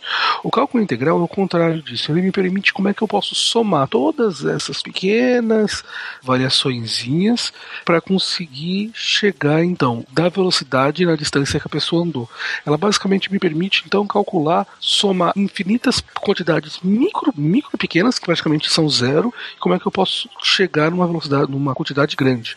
E isso aí é muito útil porque isso permite que você faça N coisas, como por exemplo calcular qual que é a área de superfícies qualquer. Então, enquanto a gente aprendeu no colégio como calcular a área de um triângulo, a área de um quadrado, a área de um paralelogramo, com o cálculo integral você tem maneira de calcular a área de qualquer superfície. Então você pode pegar uma elipse e calcular qual é a área daquela elipse. Você pode pegar uma parábola e calcular qual é a área embaixo daquela parábola. Então é uma ferramenta muito poderosa que te permite basicamente você resolver problemas que antes eram impensáveis. E eles estão completamente relacionados com a mecânica, porque é aquela coisa que a gente acabou de falar. O que acontece quando você escreve a vida de Newton da maneira moderna? Você escreve uma equação que ela te relaciona como a aceleração depende da força. E o que eu quero fazer para resolver, eu quero chegar na qual que é a minha posição em relação ao tempo. Então o que eu vou fazer é eu preciso passar da aceleração, chegar na velocidade e depois chegar na minha posição. Isso eu preciso então fazer o contrário do cálculo das razões, então eu faço, eu preciso do cálculo integral. Então é, é naquela sequência lógica que a gente vinha falando, que ele foi trabalhando. Era como se ele estivesse desenvolvendo uma ferramenta para poder fazer um trabalho. Quando a Isso. gente fala do cálculo integral e do cálculo diferencial. Exatamente, exatamente. Mas é muito direto para mim para ver como a evolução do Newton foi clara. Ele foi resolvendo o problema, o problema que ele precisava para poder escrever a gravidade. Então isso mostra que ele já tinha uma certa noção de onde, onde ele precisava chegar. Porque ele resolveu as tangentes, das tangentes ele foi para o cálculo diferencial. Uma, uma uma referência a outra. Depois do cálculo diferencial ele foi para o cálculo integral, que é a inversa do cálculo diferencial. E quando ele teve todo o ferramental, é isso que você está pronto para poder escrever a gravidade. E até não coincidentemente, é o que a gente aprende na faculdade hoje em dia. Primeiro semestre você aprende limites, basicamente tangentes, você aprende cálculo diferencial, você aprende cálculo integral, e aí você começa a fazer física 1, onde você vai aplicar tudo isso, que é a física newtoniana. Mais 30 aninhos ele tinha pisado na lua. Então é, é bem direto pra mim é, ver como é, que ele, como é que o trabalho dele foi realmente um ponto relacionando ao outro para poder chegar no grande problema que ele tinha intenção de resolver, que era como explicar a gravidade e as órbitas dos planetas e tudo isso. Ainda em 1665, né, ainda na cidade dele, como o Caio falou, ele já tinha as ferramentas básicas, né, que ele tinha as bases de cálculo. E partindo da- de informações do Galileu com relação à aceleração constante, né, que o Galileu fez aquela experiência na Torre de Pisa, e aí você tinha a, a ideia da aceleração ser constante, independente da massa. De posse disso, e das leis de Kepler também, que era da, em relação à da trajetória de planetas, né, de- o Newton propõe que a ace- a aceleração, né, a- e as forças que atuam num corpo que cai aqui na Terra e que agem sobre um planeta para que ele se mantenha em órbita, e- entre outras coisas, é basicamente a mesma. Ele, de posse disso tudo, ele chega à conclusão de que pode ser que seja a- praticamente a mesma coisa atuando sobre corpos completamente distintos, hum, é, um- alguns na superfície terrestre e outros no, no espaço. E isso resolvia também uma questão que o Aristóteles levantou que ele falava que se a Terra realmente girasse, todos nós seríamos lançado pra, lançados para fora. O que parece óbvio, né? Se você pensa que se ela está girando, nó- nós estamos no centro, nós seríamos lançados para fora. Mas com essa ideia do Newton agora de que você tem essa atração ao centro, essa atração gravitacional que, a- que está é, que permeia todos os corpos, então você consegue explicar o porquê que nós não somos, nós não somos lançados mesmo com a Terra em- girando. Aí, eh, como eu falei, ele se baseia nas leis de, de Kepler para deduzir isso hum, e nos cálculos também. Resumindo uma das leis de Kepler, que quando o planeta ele tá na, na trajetória dele, é uma trajetória elíptica, e quando quando está mais próximo, por exemplo, do Sol, que é um corpo maciço, não, um corpo com, com- com grande massa, que, que, a- que age sobre os outros corpos com atração gravitacional muito grande, quando esse planeta está passando próximo a esse corpo, ele está mais rápido do que quando ele está passando mais próximo do outro foco da elipse, que no caso seria o ponto mais alguns dos pontos mais distantes em relação ao Sol. Se baseando nisso, ele, ele chega no- numa fórmula, né, uma fórmula que foi se aprimorando, mas um- uma fórmula matemática que, que diz que a força de atração gravitacional, e aí para qualquer corpo, seria uma constante gravitacional que ela só vai vir a ser calculada lá em 1798 pelo Cavendish, que nós falamos lá no cast de eletricidade. É, essa constante gravitacional seria multiplicada pela massa dos corpos que nós queremos, né? O corpo 1 vezes o corpo 2. Dois corpos equidistantes com uma distância conhecida. Isso, e essa distância é dividido por, pela distância entre eles ao quadrado. Interessante isso que você falou, ele formulou isso sem ter, sem ter uma comprovação empírica. Sem ter nem a, a, a próprio, o próprio dado da, da constante gravitacional. Sem nem ter esse dado e também sem ter nem a, o diâmetro da Terra. Inclusive, ele tem alguns erros de cálculo porque ele não tinha acesso ainda ao diâmetro da Terra. E ele formula essa, essa fórmula básica para calcular a atração gravitacional de qualquer corpo, no caso. E aí vale tanto para um foguete se afastando da Terra, que, que nós, nós usamos, por exemplo, isso, e aí só e, iria variando só a distância, né? À medida que o, fo- que o foguete sobe ou anda, a gente varia a distância aos poucos e aí vai calculando a força gravitacional a que ele está submetido. E aí podemos usar inclusive o cálculo diferencial integral para ir variando aos poucos essa distância.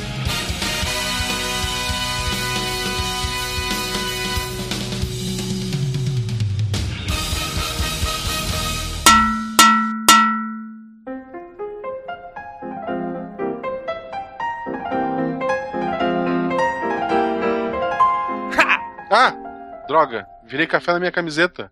Eu te proíbo de ficar sem camiseta. Tudo bem, eu tenho essa camiseta do Newton na minha caixa.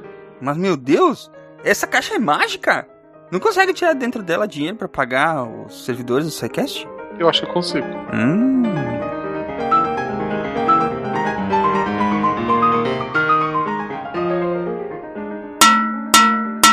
I believe what we call the game is more than just a handful of pain.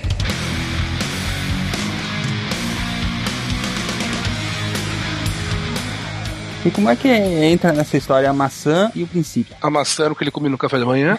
Não, tô brincando. A famosa história da maçã que não foi bem assim, né? Então, historicamente, as pessoas acreditam na história da maçã, como a gente viu no Animaniacs, né? O Newton tava lá, a maçã na cabeça dele. Mas todo mundo sabe que não, que, que não foi bem assim, mas existia uma macieira, existem relatos de outros professores, de outros pesquisadores da época, que Newton diz que existe uma macieira envolvida na história, dito que ele observou uma maçã caindo e aquilo, e aquilo levou a linha de pensamento dele o, do porquê a maçã caía e porque ela caía em direção ao centro da Terra e aquilo levou todo o raciocínio dele.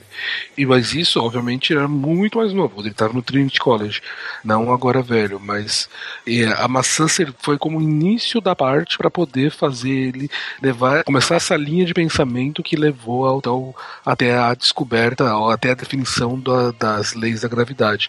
Diferente de ele estar embaixo de uma árvore e a maçã cair na cabeça dele. É, não foi exatamente assim que aconteceu, mas o Newton era um, um excelente observador da natureza. Então, provavelmente algum, algum efeito que deve, alguma coisa que ele viu que deve ter iniciado a sequência de raciocínio que levou ele para lá. É, e eu achei o trecho que, que fala da maçã. É, tá num livro chamado Memórias de Sir Isaac Newton, escrito pelo William Stuckley. É um dos biógrafos dele, que foi, foi publicado em 1752. E aí, segundo esse relato, né, Newton conta a história da maçã que ele diz. É, é uma pessoa que, que, que estava, que é- é- era do mesmo período que Newton. Ele diz assim, após o jantar, o tempo estava quente, a gente estava no jardim do- tomando chá, sobre as sombras de uma macieira, e ele me disse que foi nessa mesma situação que antes, né, de uma, é, num tempo anterior, a noção da gravidade veio à mente dele. Nessa, por sinal, foi pelo cair de uma maçã, e ele sentado ali completati- percebeu, e ele se perguntou por que que a maçã sempre desce perpendicular ao,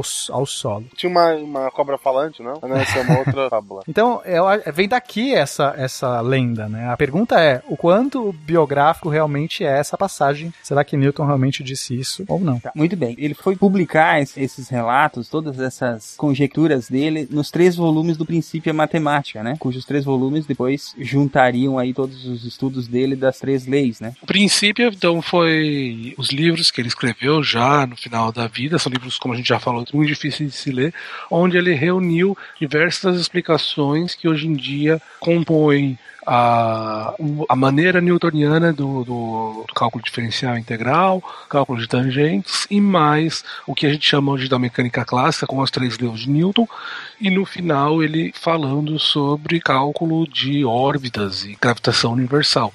Então é um livro que realmente reúne todo o trabalho dele e que dá origem a todo esse campo do conhecimento que é a, que é a ciência moderna, basicamente. A ciência moderna surge do, a partir do momento que, que Newton publica o princípio e ele reúne todo o trabalho que ele fez sobre a vida dele na, na parte da física. As três leis de Newton são três leis que ele enuncia essas leis. Ele nunca pôs uma única fórmula no livro dele sobre então a, basicamente a lei da inércia né que todo corpo ele tende a, a todo corpo massivo né ele tende a, a, estar, a permanecer no estado parado uh, ou em movimento retilíneo uniforme, a menos que algo externo atue nesse corpo. E ele, ele chamou esse algo externo, a gente, algo é, que a gente modernamente podia chamar de força, ou seja, é uma ação externa àquele corpo é que vai modificar o estado dele. Né? Então, se o corpo está em movimento circular, é, ele está mudando a, a, direção e sentido dele né, com o tempo. Então, para isso acontecer, é porque tem uma força, hoje a gente chamaria de força centrípeta, né, que é direcionada ao centro, que está é, tá por trás dessa variação. E a segunda lei de Newton é uma, uma lei que hoje nós tem a ver com seria associar a força, esse agente externo que muda o estado de um determinado corpo, né? É, como está associado à inércia, que é que a gente chama hoje de massa, que é o conteúdo na época o Newton não usou termos muito precisos para isso, ele conteúdo de matéria, alguma coisa assim. Hoje a gente tem massa, a gente tem balanças e, e assim por diante gente consegue atribuir é, um, número para isso, né, bem definido, uma escala. Né. O que a força faz é modificar a velocidade de um corpo. Se, ela, se essa força não atuar, a velocidade vai ser sempre a mesma, o corpo vai estar em movimento retilíneo uniforme. Né. Se tem uma força, ele vai estar acelerado. Ele pode estar acelerado ou freado. Né. Todos nós temos essa experiência no dia a dia, é, quando a gente está num carro, né, a gente acelera o carro, a gente sente isso, porque o nosso corpo tende a. Nós estamos numa plataforma em movimento e o corpo tende a estar na situação anterior ao, ao aceleração. Né? Então você sente como se o corpo está parado e o veículo, a plataforma, está te empurrando. Você sente uma pressão nas costas se o carro estiver acelerado. E se de, simultaneamente, instantaneamente o, você subitamente é, freia o carro, você tende a ir no sentido a continuar o movimento, mas o carro para. Então você vai para frente e bate a cabeça ou no assento ou na, no vidro do carro. Então essa coisa da inércia a gente sente no dia a dia. Ou quando o carro faz curva e tudo mais. É, a gente pode atribuir com essas leis a gente entende a física do dia a dia, né? Um, a gente está num, num, veículo, num avião, num trem e assim por diante. Isso está mais próximo da nossa, da nossa percepção. E a terceira lei a lei da ação e reação. Então é a lei que você é, a gente não, não afunda no chão porque a gente está exercendo uma força sobre o chão devido ao nosso peso e o chão, por sua vez, reage né, de uma força contrária que nos mantém, nos impede de afundar. Hoje, modernamente, a gente sabe que as forças que a gente é, exerce, é, as forças entre a sola do nosso pé e, e, o chão são forças de natureza elétrica. A eletricidade começou a ser percebida assim, bem, bem, quase é, os experimentos de, de, eletricidade foram, alguns deles foram realizados lá, acredito na, na época ainda do Newton, no, quando ele se tornou presidente da Royal Society. Mas é um, um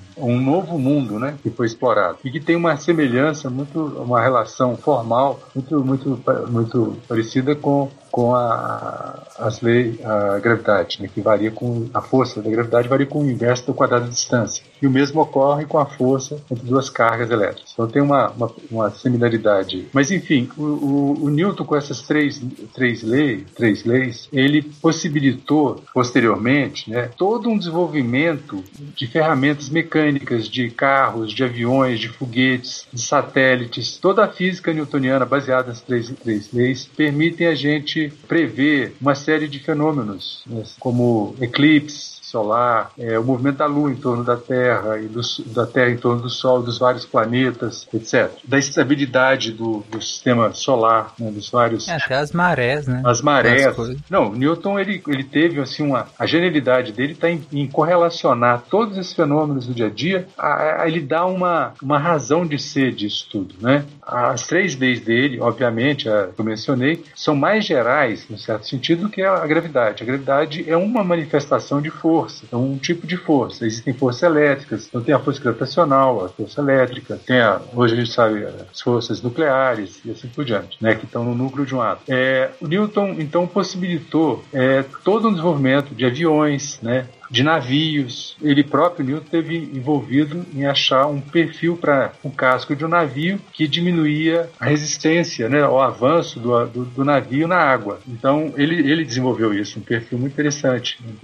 É, e também tem o outro lado da física do nosso próprio corpo, a nossa biomecânica. A aplicação das leis de Newton ao nosso corpo é fundamental para o nosso desempenho atlético. Né? Isso é tem toda uma ciência aí, né? Os, os departamentos de, de, de esportes utilizam isso, computadores, programas, é, e também assim o, como que os atletas são preparados até fisicamente por exemplo um nadador raspa os pelos para diminuir né, o atrito com a água para facilitar o movimento deles né? então é, os nossos esportes o futebol eu mesmo tive lá no Mineirão junto com para avaliar o, o, chute do, do goleiro Vitor né é, que deu um chute a bola foi muito alta e ultrapassou a borda lá do estádio Claro que nossa visão de mundo hoje é muito mais ampla, porque na época do Newton, o universo era correspondia a da luz visível. Né? Com o advento da, da, da, do infravermelho, da descoberta do infravermelho, do ultravioleta, descobri que a luz ela tem um espectro de frequências que não se restringe só à, à luz visível, fez, gerou toda uma astronomia nova de raio-x, de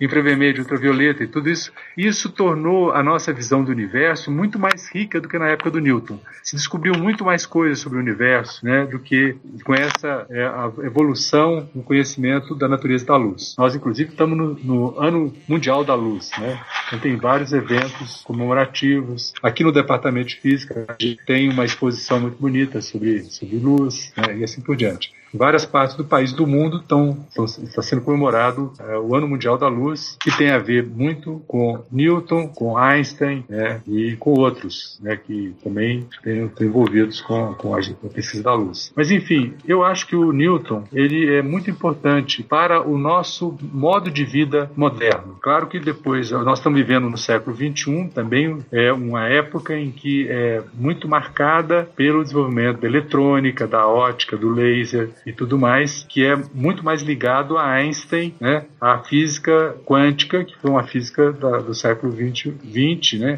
e cujos desdobramentos tecnológicos são marcantes na nossa época. Mas o Newton, ele tem uma, uma, uma contribuição mesmo nessa área, porque depois dele o, o caráter da ondulatório da luz começou a ser uma visão dominante e só com o advento do fóton, né, ou seja, com o efeito fotoelétrico, quando você ilumina um metal, você gera elétrons livres, você pode perceber isso experimentalmente, pode detectar. E o, o, o Einstein, para descrever esse fenômeno, ele teve que recorrer à descrição newtoniana da luz, que era uma, essencialmente uma descrição da luz como, como uma partícula, né? E hoje nós sabemos que um fóton é uma partícula, só que de massa zero. Então isso parece uma coisa meio estranha, né? Associar uma partícula, algo que tem velocidade, no caso da partícula do fóton, a velocidade da luz, que é a velocidade maior que a gente concebe hoje. Enfim, eu, eu vejo que tudo que a gente. a construção de um edifício, a estabilidade do edifício, várias coisas, elas dependem das leis de Newton.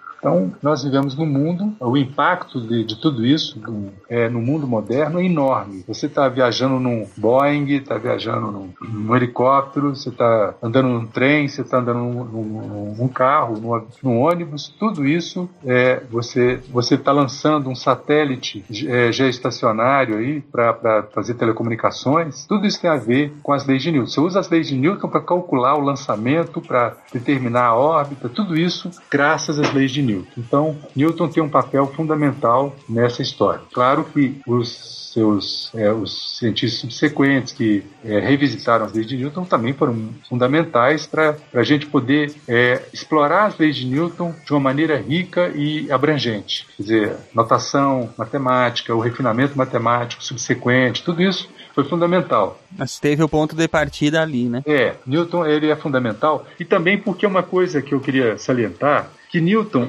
ele também, ele, ele, na época do, por exemplo, do Galileu, Galileu foi importante, foi o, segundo Newton, um dos gigantes nos quais ele se apoiou para ver mais distante, né, mais longe. Mas o, o a diferença do Galileu para o Newton, assim, do ponto de vista conceitual, é que o Newton, é, para Galileu, ele não via claramente uma, ele achava que existiam leis físicas para o cosmo, para o espaço, diferentes das leis aqui da Terra. O que Newton faz é unificar esses dois universos. Para ele, as leis da física, a lei da, da, da gravitação, descreve o movimento da Terra em torno do Sol, é a mesma lei que se aplica a um objeto que cai aqui na Terra, o que nos mantém presos à superfície da Terra. Inclusive, o nome do livro completo é Philosophia Naturalis Principia Mathematica. Então, tem toda essa pompa de ser uh, o princípio natural, da, uh, a matemática do princípio natural da filosofia. Seria mais ou menos essa tradução. Mais ou menos.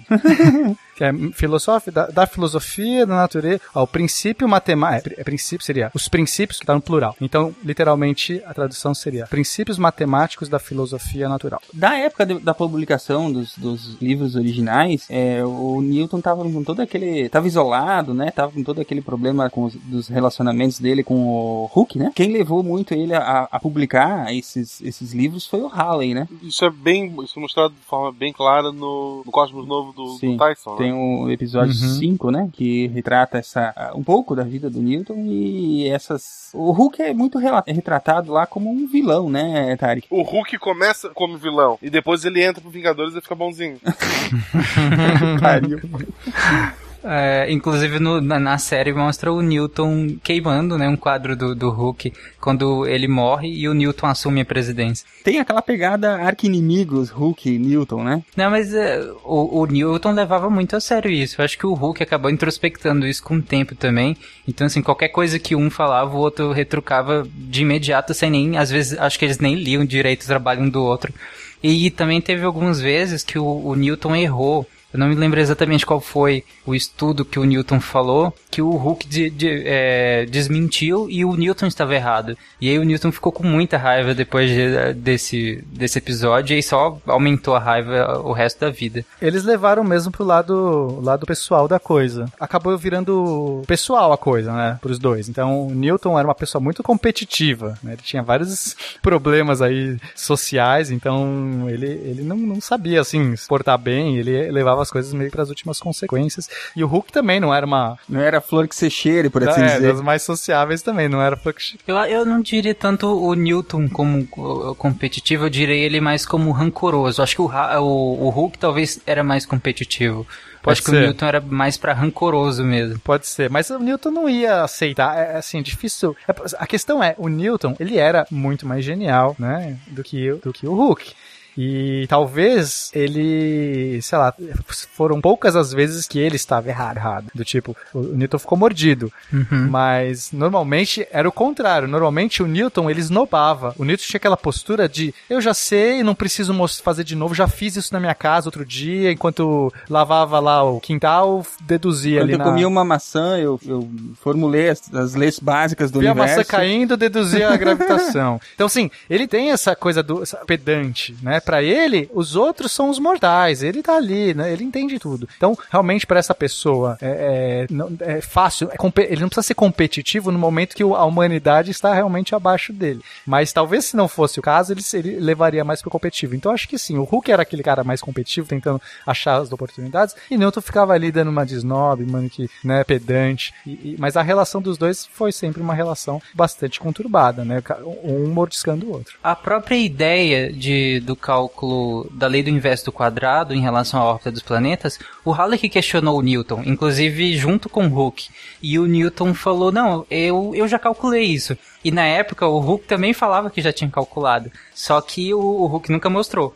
E aí, o, inc- inclusive, na época, o Halley pensou que, bom, o Newton também deve estar falando tanto quanto o Hooke que calculou, mas ninguém nunca calculou nada, na verdade. Só que aí o, o Newton, é, pouco tempo depois, envia pro, pro Halley é, nove páginas de, de que ele chamou de sobre o movimento de corpos orbitantes, que ele desque- descreve essa lei do inverso do quadrado, descreve a órbita elíptica dos planetas. Só que para descrever, ele teve um problema que foi na época, acreditar, inclusive o próprio Hooke acreditava-se que existia o éter, que inclusive a gente falou disso também lá no cast de eletricidade, que eles acreditavam que, que tudo era permeado pelo éter, né? Que no, no caso é como se substituísse o ar, que a gente sabe que é hoje, pelo éter. E o Newton prova que isso aqui não existe com uma, com uma experiência até simples, que ele, que ele pega um pêndulo é, que é oco e dentro de, um, de uma caixa com vácuo e aí bota o, o pêndulo para oscilar, com o tempo ele para. Aí o Newton foi variando a massa desse pêndulo e vendo que acontecia a mesma coisa. Então ele chega à conclusão que, bom, então não, não deve haver um éter, porque se houvesse corpos de. é, o, o pêndulo que houvesse maior massa tenderia a, a parar mais rápido, né? Porque o éter se oporia ao movimento do pêndulo e ele pararia mais rápido. E isso não aconteceu e o Newton simplesmente derrubou uma coisa que era, assim, era comum entre praticamente todos os cientistas da época há muito tempo já. Aí o Newton só vai lá com um pêndulo e fala: Não, gente, vocês estão tudo errado, senta aqui. é, isso é bacana.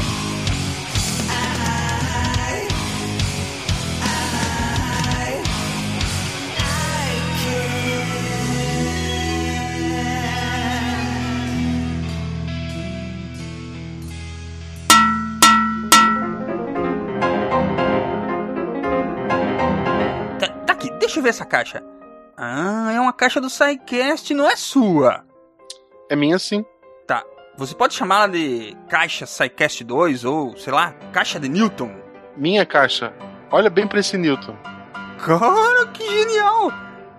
Essa caixa está foda, hein? Fodamente surpreendente. Que nada, espera só pra ver a caixa do Schrödinger. Será que vai ser mais legal que essa? Sim e não.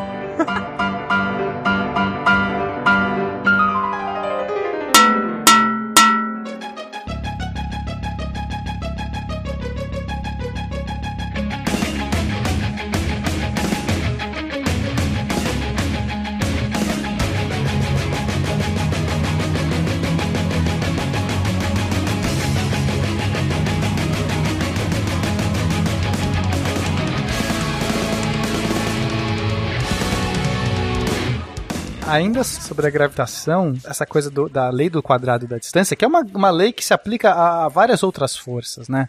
O próprio eletromagnetismo vai ter essa propriedade. O que tem, na verdade, a ver com a geometria do espaço. Enfim, não, não vou entrar muito nesse, nesse caso, mas, mas enfim.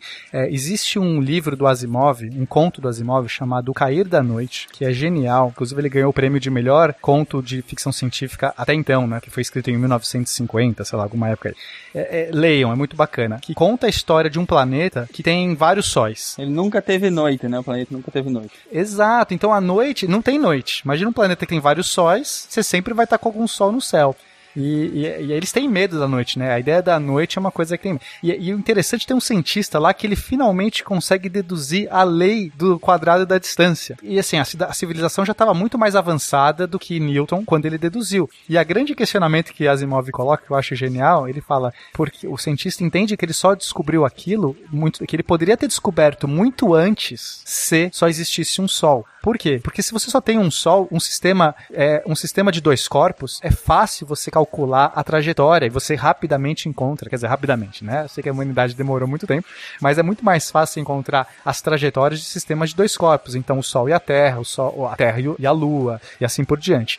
Agora, um sistema de muitos corpos, e basta você pôr três corpos, você não consegue encontrar uma solução analítica. Se você tiver três corpos se auto-orbitando, você não consegue encontrar uma fórmula matemática para descrever esse movimento. Basta um terceiro. Isso é muito forte. Só que se você tira esse terceiro, aí as coisas caem. Então é muito legal como num suposto planeta o Asimov é genial no sentido de que, cara, tem sei lá quantos sóis, e os cientistas não conseguem achar uma das relações mais básicas. Demora anos pro cara conseguir deduzir o quadrado da distância. Muito bem. Após a morte do Hooke, em 1703, o Newton finalmente assume a presidência da Royal Society. E ele só vai vir a falecer em 1727. O que, que aconteceu nesse período? Que já é praticamente o final da vida dele. Ele continuou produtivo, ele mexeu com outras coisas. A ideia de que o Newton tenha, tenha trabalhado a vida inteira, assim, porque se você fala no, no, imaginário popular, quando fala em Newton, todo mundo pensa as leis de Newton, né? E ponto. Mas o, o Newton não trabalhou só nisso. Ele pesquisou muito também, por muito tempo, a religião e a alquimia.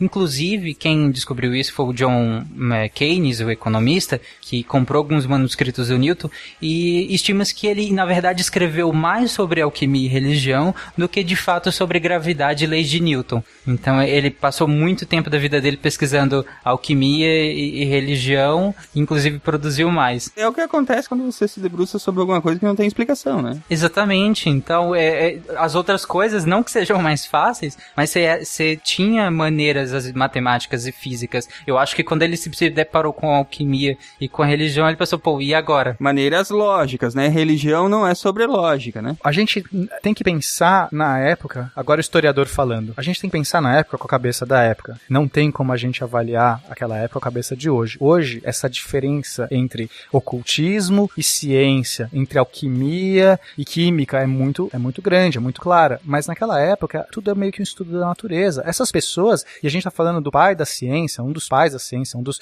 dos é, precursores da, da, do pensamento científico, ele estava no tempo dele. Mesmo que à frente em algumas questões, ele não tinha vergonha ou problema em buscar o elixir da longa vida, ou a pedra filosofal, ou os grandes mistérios da humanidade. Porque para essas pessoas, essas coisas não são antagônicas. Elas vão se tornar antagônicas no, no, no nosso século, onde ciência e religião meio que viram é, é, coisas que não se misturam. Mas, mas para Newton e, e os seus colegas, era natural ser crente a Deus. Tipo, isso não era um problema. Você é cientista e você é crente a Deus e, e crê em, em esferas celestes e em, em, coisas sobrenaturais, né? E a tentativa de estudar essas coisas sobrenaturais é para que transformem elas em naturais, né? Então eles não tinham esse problema. A, a gente que acaba é, tendo esse estigma.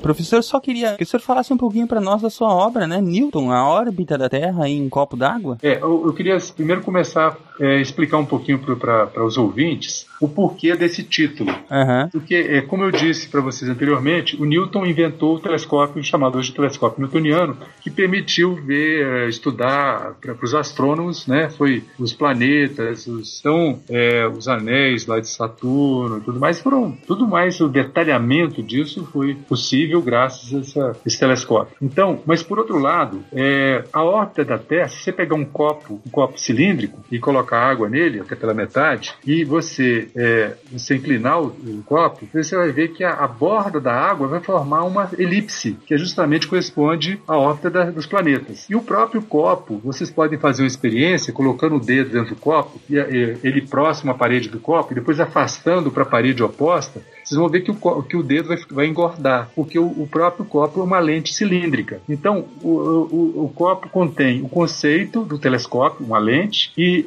e também a órbita da Terra. Daí o título é A órbita da Terra em um copo d'água. Esse livro eu procurei explorar também, assim, preencher é, as lacunas que eu vi nas biografias anteriores do Newton, é, de, dos personagens que foram fundamentais, o próprio Halley, mas vários outros, né, da época do Newton que, que é, é, eles fizeram meio de campo, vamos dizer assim. É, supomos que o, na linguagem futebolística, o Newton foi um jogador, uma estrela, mas tiveram os outros apoiando, dando e inclusive provocando o Newton, porque ninguém, você não tem um cientista isolado. Ele também é fruto da sua época, ele é fruto das, dos uh, desafios que seus colegas colocam para ele. Então, através disso, o Newton soube avançar, né? Teve uma, é, uma referência. Mas Newton também desenvolveu na matemática, vocês falaram do cálculo diferencial integral, mas ele também desenvolveu algoritmos para interpolação. Por exemplo, naquela época eles não tinham computadores para calcular raiz quadrada de números. Então eles calculavam alguns e o Newton bolou um jeito de interpolar a partir de resultados já conhecidos para determinar é, valores intermediários. Isso é fundamental hoje para, por exemplo, tratamento de imagens, né? Imagens que a gente recebe aí dos satélites da Terra e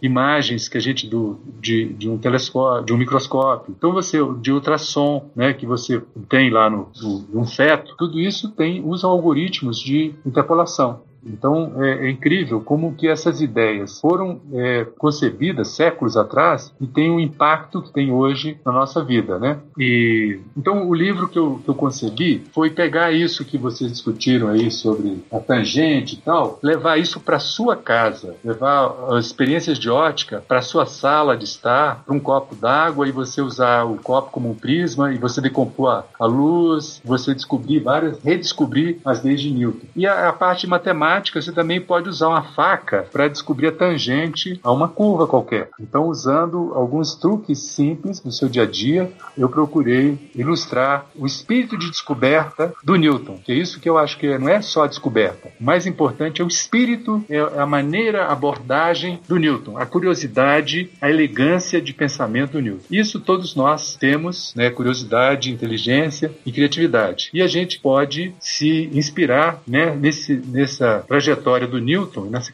nesse, nessa elegância do Newton, que ele colocou para a gente, de como abordar é, fenômenos físicos né, e tentar explorá-los ao máximo, né, descobrir coisas novas. Eu acho que é isso que, para mim, é mais importante: é manter a chama acesa. A chama que o, o Newton acendeu, ela é, passou para frente através de outros cientistas e a, e a, ciência continua evoluindo graças a esse espírito, sabe? Que anima o cientista, anima os astrônomos, os é, amadores, astrônomos amadores, que também descobriram coisas muito interessantes, importantes, a leigos que não tinham uma formação acabaram descobrindo coisas também. Esse mesmo espírito que anima o ser humano a descobrir coisas novas. Isso, para mim, é o mais essencial. Newton foi um vértice né, de todo um processo. Ele continua aí, então, tem milhões de Newtons aí atuando, escrevendo, é, publicando artigos e, e tal. É, é, é o espírito do Newton, de, de buscar e compreender o complexo universo que nos cerca. Então, é, eu, é fascinante, o livro contém experimentos, projetos simples. Eu, uma outra versão desse livro eu publiquei na Alemanha. Estou atualmente é, submeter uma versão desse livro para a Turquia, onde eu já publiquei meu livro de Física Mais Que Divertida, né, que também tem. Eu aproveitei muito esse espírito de, de utilizar coisas simples para extrair conhecimento do mundo à nossa volta. É, é, eu, enfim, eu quero dizer que eu, eu como tanto como apreciador da obra do Newton, como também cientista e como divulgador de ciências, eu acho, eu sinto é, a vibração do Newton nessa maneira, na abordagem, né, na curiosidade, na investigação. E eu acho que isso é, é, é muito importante para as novas gerações, porque nós vivemos num mundo em que a gente tem muito mais recursos do que na época do Newton. Mas aí você vê que só ter recursos, mas não ter a perspicácia, a curiosidade e a criatividade, colocar a criatividade como algo importante, não adianta, né? Não adianta só ter meios meios, mas não ter fins. Então eu, eu acho que é, o aprendizado que eu tive com Newton, contato com Newton, foi isso. Eu descobri que a ciência é maravilhosa, que nós seres humanos fomos feitos, nós temos uma aptidão imensa para descobrir as coisas, para mas a, a gente tem que mudar as nossas escolas. Elas não valorizam muito isso, elas querem que a gente seja eficiente em algumas coisas, em detrimento da capacidade de inovar, de, de inventar, de descobrir. Então a gente tem que achar uma maneira de usufruir mais do, do que das condições da nossa época para avançar, né? Porque nós temos um mundo muito complexo, cheio de problemas e de oportunidades. E afinal de contas, a ciência tem que ser divertida, né? É, mais que divertida. então eu queria agradecer a vocês pela gentil convite para estar falando sobre, sobre esse, essa minha leitura do Newton e que eu acho que os leitores, os ouvintes e leitores e tal, é, é, mais importante é isso, é eles valorizarem a própria criatividade, a própria curiosidade. É, é isso que o e levar sua chama do, própria do Newton para frente. Muito bem o Newton, ao longo da vida inteira dele, ele sempre esteve extremamente ocupado, né? Ele nunca, em, em, alguns períodos ele surtava e resolvia não publicar, mas ele, tem, ele sempre estava lá, pensando, escrevendo e tentando resolver problemas. E quando ele vai se aproximando mais do final da vida dele, vamos dizer que a produção científica dele ainda era boa, mas não já não era tanto como lá em 1665, quando ele acaba de se formar e, e pensa em todas as ideias grandes. Então ele vai voltando a atenção dele para algumas outras coisas, até para se satisfazer intelectualmente. Então ele, é, ele foi eleito membro do parlamento inglês na época do Guilherme III E dizem que a atuação dele lá foi praticamente nula. Ele tem um texto, inclusive, que diz que a única coisa que ele falou lá foi uma vez para fechar a janela do, do, do parlamento. É que ele é muito Sheldon, né, cara? Ele Né? é- tá muito num outro lugar, assim. Sim, imagina esse cara na política, cara, meu Deus. É, é, essa foi a máxima atuação dele lá. E, e nesse período ele recusa ser presidente da Royal Society, por causa que o, o Hulk ainda, tava, ainda era secretário. Viu? Era muito pessoal a De- questão, né? né? Total quinta série. Aí, Quinta série. e, e nesse tempo, o ministro da Fazenda era o Charles Montaigne. Pelo, o, o Newton tem importância gigantesca, eles já sabiam nessa época para a história da humanidade.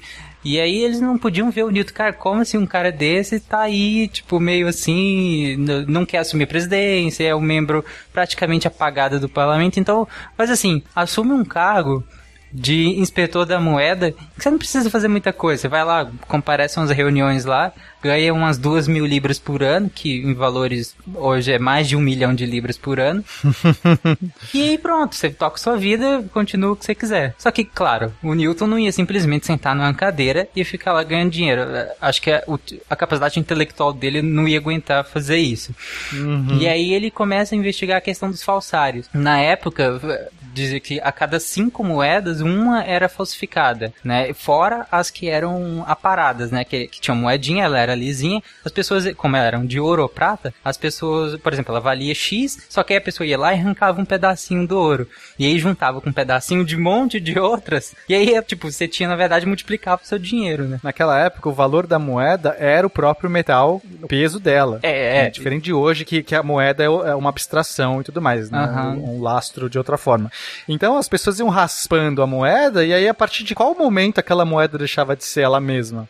Já não valia aquilo lá que ele, tipo, aquela moeda ela tinha um padrão. Então você não tinha Exato. exatamente a- em que momento de tanto raspar ela deixava de ser aquele padrão. Então você tinha o mesmo padrão de anterior e ainda formava praticamente uma outra moeda raspando várias moedas. Então, quem, não, quem nunca viu aquele. Se você tiver 10% de uma nota de, de dinheiro, é, é, se tu tiver 90% da nota de dinheiro, ela ainda vale. Aí ensinava tu a cortar em Aham. pedaços e tirar sempre o mesmo pedaço da nota. Aquilo não funcionaria nunca, né? Porque você teria o meio da nota. Mas é a mesma ideia. A diferença é que lá funciona. É, você teria que colar, você teria que tirar o meio, colar. Sim, daria pra fazer, mas você teria que ter muita, muita nota, sabe? Você vai cortando. Se você cortar um- uma, uma, uma faixa bem estreita no meio da moeda e cola- da nota e colar, ninguém vai. o cara e o e assim, pior pô, que tem essa porcentagem. Inclusive, se você for em qualquer agência da Caixa ou da lotérica, tem lá na parede é, o que, que vale e o que, que não vale. Tem as porcentagens É. da nota que ainda vale se tiver rasgado. Olha só, a, a Enfim, gente aí tem o- dois físicos aqui. A gente podia parar de gravar e dar um jeito de mu- multiplicar dinheiro, assim. É, então, o Newton percebendo essas, eh, essas maracutaias do, do, do povo na época, ele, ele apressa a cunhagem de novas com, com diferentes moedas e ele bota as bordas agora serrilhadas, porque independente do que você, se você fizer qualquer coisa, vai ter um, uma interrupção daquele padrão de, de serrilhagem. Então você sabe que a moeda foi adulterada. E aí você não pode mais usar porque ela não vai valer mais. Se a bordinha tiver uma parte lisa, quer dizer que alguém já raspou, né, já chegou, o serrilhado já gastou o serrilhado. Aí o cara fala assim, isso aqui não aceita. Né, esse aqui Então, não aceita e não volta, compensa mais, de- né? Exato. E aí, inclusive, além desse pessoal que raspava, tinha um pessoal que falsificava. Que também não era uma coisa completamente diferente, é, difícil de fazer. E o Newton, ele dizem que ele foi, ele ia pessoalmente, inclusive, atrás desse pessoal, né? Tinha polícia que identificava, ele ia pessoalmente e mandou uma galera pra forca nessa época por, por falsificação. E isso em 1699. E de novo, tem, tem uma história né, dessa época que o Newton foi acusado de, de de, se eu não me engano, ele foi acusado de falsificação nessa época. Porque ele estava atrás desse pessoal e tinha um grande eh, aristocrata na época que estava envolvido né, com isso e acabou acusando o Newton. E ele ficou com muita raiva nessa época. E aí ele foi com mais força ainda pra cima desse povo. E aí mandou um- uma galera pra forca. E aí em 1699 ele se torna diretor da moeda.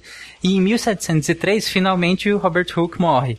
E aí ele vai lá e assume a presidência da Royal Society. E logo que ele assume, ele já publica o livro Óptica, né? E, e finalmente o Fluxões também, que é o do cálculo. E em 1705 ele se torna o Sir Isaac Newton, né, pela rainha Ana, transforma ele em Sir. No final da vida dele, ele viveu até muito, né? É, ele declinou muito rapidamente o final já da vida dele. E quem cuidava dele era a sobrinha dele, a Catherine, e o marido John Conduit que inclusive o John foi o responsável, um dos responsáveis por escrever boa parte da biografia dele. E, como eu falei, ele, ele viveu muito e foi declinando bem rápido já no final. E em, no dia 20 de março de 1727 ele morre. É isso que acontece quando você toma mercúrio enfia palitos nos seus olhos, né? passa horas olhando pro sol. Não façam isso em casa, crianças. Nossa, mas se for para ter a produção científica que ele teve, eu faria tudo isso. Vai saber se o mercúrio não ajudou ele a ver coisas, né, cara? É, é, uma das coisas interessantes é que ele nega a extremunção. Meu herói, esse cara é meu herói, cara. Podia ser o quanto né? Isso aí tem que ter culhão pra fazer. né, na é época... verdade, é verdade, é verdade. Na época e acho que é legal, né? Porque ele tem um amadurecimento científico. E acho que o amadurecimento que Newton tem, tem vai, ter um ref, vai ser um reflexo para a sociedade e, e, vai abrir portas, então, para a física moderna ou para a ciência moderna. E é interessante porque, apesar de toda essa, essa marra que ele tinha, pô, o cara negou a extrema unção, gente. Vamos falar de novo. Isso aí, o cara tem que ter umas bolas do tamanho do, do, do daquelas bolas que usa para derrubar prédio, cara. E falou que a Santíssima Trindade era falsa. Exatamente. E ainda assim, olha só, ele, ele foi, foi feito Sir pela Rainha Ana e foi enterrado na abadia de Westminster. Não é pouca coisa isso, cara. É verdade. Hum. É verdade, eu estive lá, inclusive eu vi o túmulo de É, é muito bacana. Tipo, é um Exatamente. reconhecimento que é um reconhecimento pelo trabalho da vida do cara, pô. O cara, o cara é foda. É. Não é que eu seja é, Newton's Beach, como tem muitos por aí que são, mas porque eu até acho, até gosto mais de outros cientistas do que dele, mas é que o cara o cara é. fez, é. fez diferença no mundo, cara. Fez muita diferença. Fez.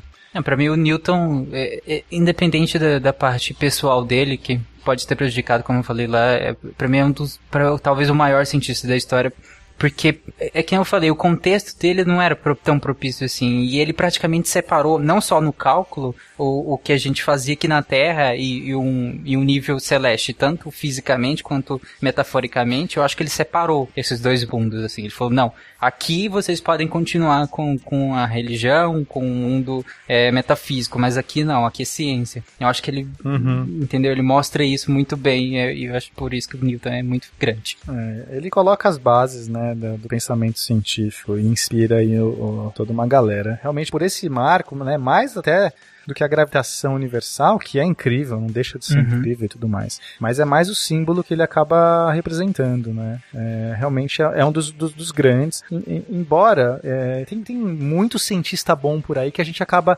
não Sim, valorizando também e às vezes é nem conhecendo. Tem, é, acaba, a história tem essa, dessas coisas, né? De, de, levar, é, enunciar grandes heróis e grandes mártires e, e às vezes tem outros ali que ficam à sua sombra. Mas enfim, Newton, Newton tem o seu lugar reservado. Principalmente principalmente nos tempos modernos, né, em que a ciência ela não é feita a, aos saltos enormes como era na, nessa época, exato, mas sim a, é, andando centímetro a centímetro, né, muito lentamente. Exato.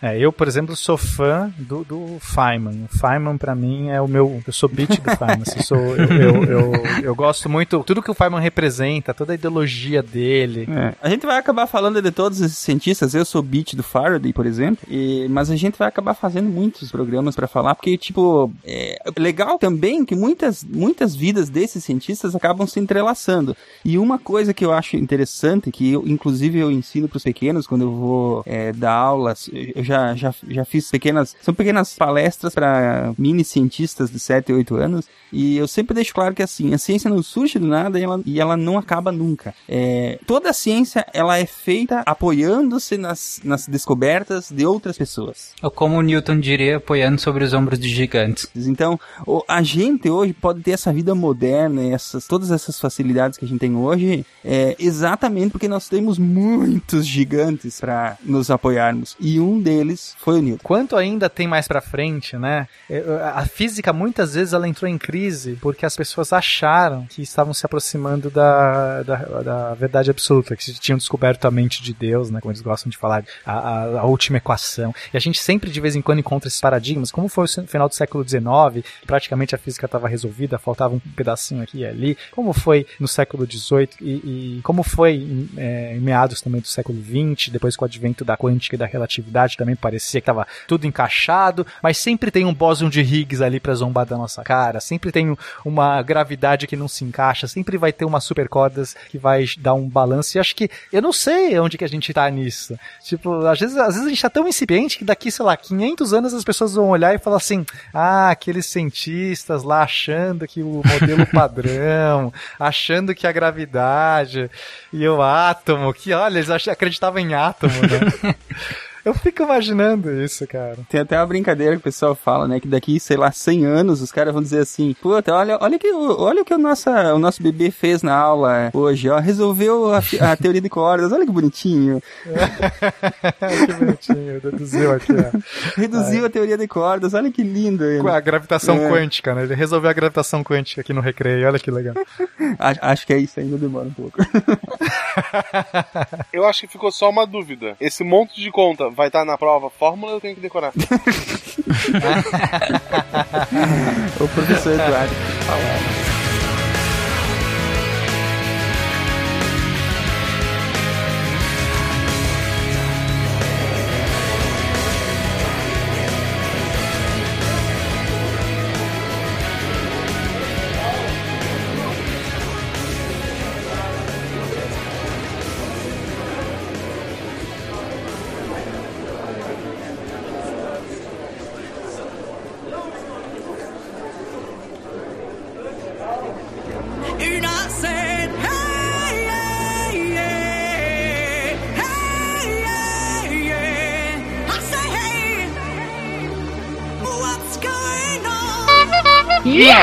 You have new mail.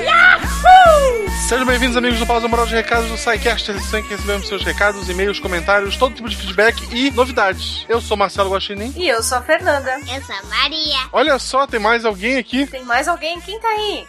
Oi. Oi, e você é quem? Maria. Maria do quê? Maria Eduardo. E o que, que você tá fazendo aí? Eu vim ajudar a ler os e-mails. Ah, então tá bom. Muito importante, muito importante. E antes de mais nada, é bom lembrar que o SciCast agora tem uma caixa postal. Isso caixa mesmo. postal é 466, 466. Chapecó, Santa Catarina. CEP 89-801-974. E até agora nós estamos muito tristes porque nós não recebemos nenhuma cartinha física de nenhum Nada, é porque o correio de- deve estar tudo em Curitiba. Olha, deve ter ficado tudo lá, porque a Maria tá esperando ansiosa aquelas cartinhas no formato de flor, no forga- formato de foguete, formato de átomo, Igual o Bigman. igual o Bigman, e até agora não chegou nada pra ela. Sim, vamos continuar tentando. Então, repetindo aqui, Caixa Postal 466, Chapecó, Santa Catarina, onde fica o nosso QG, né, nossa base. CEP 89-801-974. Isso. E além disso, temos uma novidade pra essa semana, um produto novo na nossa loja do SciCast. O Que quê? produto é esse? Que produto é esse, será, Maria? É... Foguetes? Não, Átomos. foguete não ficou pronto pra esse ano.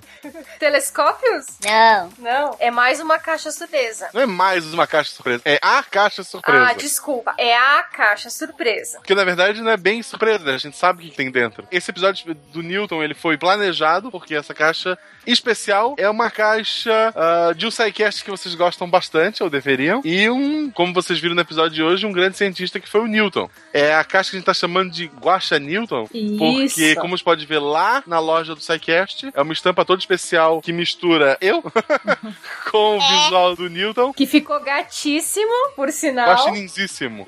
Charmosíssimo. Ok. Gatíssimo.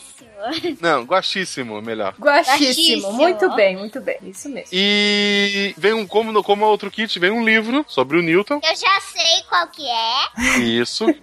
Eu olhei na caixinha hoje. que foi citado no episódio de hoje, a, a camiseta com a ilustração maravilhosa do Jânio, ah, uma versão minha de Newton, e uma caneca muito, muito, muito, muito legal. A caneca tá escrito Isaac Newton, ah, tem uma maçã lá, não tem como explicar no áudio, só vendo mesmo. E faça sua pré-venda para receber no Natal, o Papai Noel vai entregar. Ah, o preço dela é o mesmo da anterior, né? R$ 99,90. Então, repetindo, vem um livro, vem camiseta e vem caneca.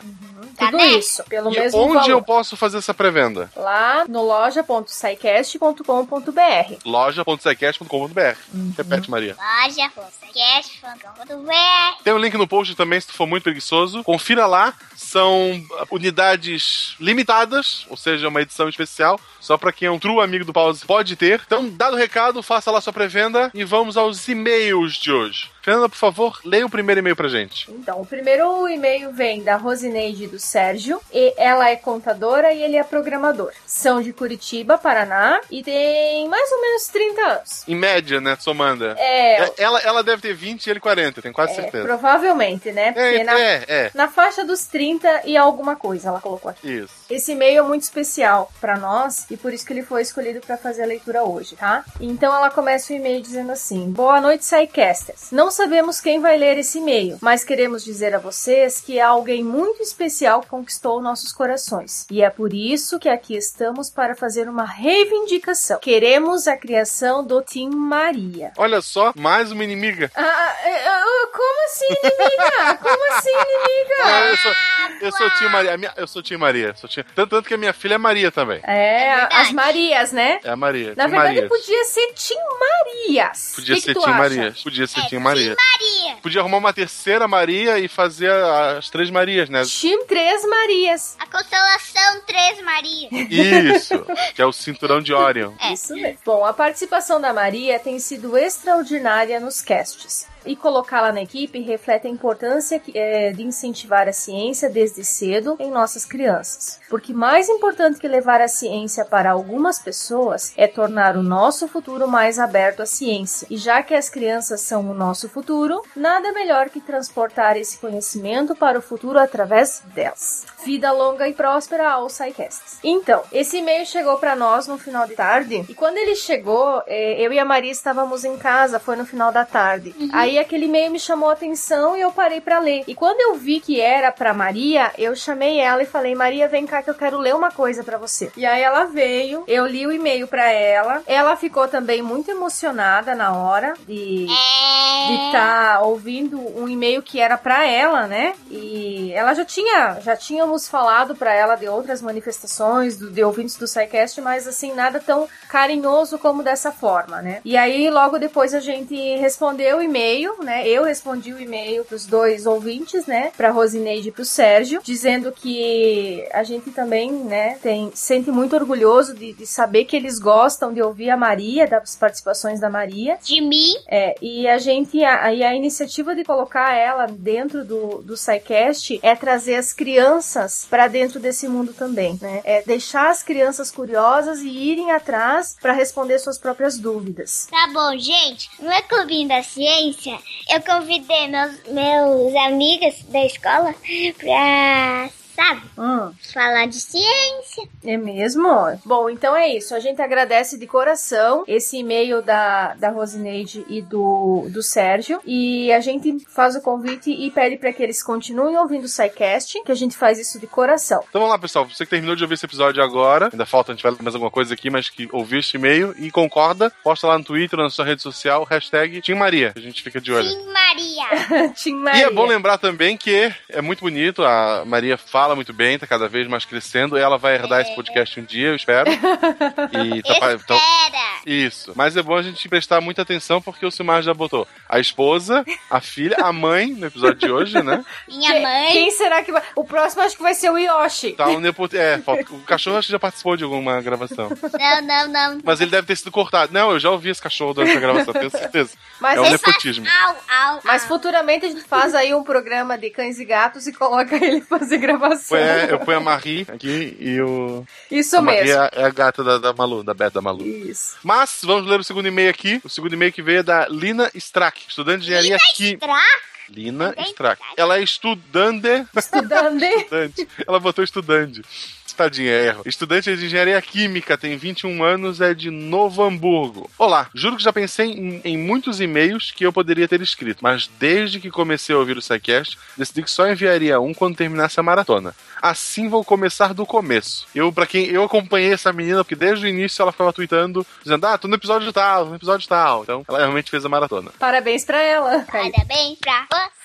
Lá pra junho de 2015, um grande amigo meu me apresentou podcasts. Ele disse: Ouve o SciCast primeiro, é a tua cara. Bom, ele adivinhou e me conhece tão bem que hoje é meu namorado. Olha só, o cara conseguiu uma namorada apresentando o SciCast. Olha ali. Isso sim é um marco, cara. Pô, Tá, tá, tá. vo- você, você que tá solteiro, apresenta o SciCast pra eu ia dizer todas as meninas, mas isso já é galinhagem. É, para É, as pras aquela mais menina, importantes, apresenta né? pra todo mundo, em especial pra aquela menina especial, porque olha só, o cara conseguiu uma namorada aí Ah. indicando o SciCast. Daqui uns Ah, dias se forem ler isso no. Programa, mande um beijo pra ele, Bruno. Bruno Schmidt Marques. Ela botou o sobrenome todo, que Bruno é tão genérico, né? Então, Então, Bruno, um abraço, parabéns pela, pela escolha, parabéns pelo namoro.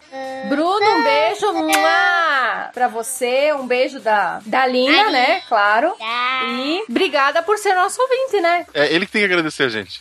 A- acontece É, que eu tenho. é, também. acontece que eu tenho um super toque. E eu comecei a ouvir do episódio 1. Eu faço isso também. E meu toque não me permitiu ouvir os mais recentes antes de ouvir os mais antigos.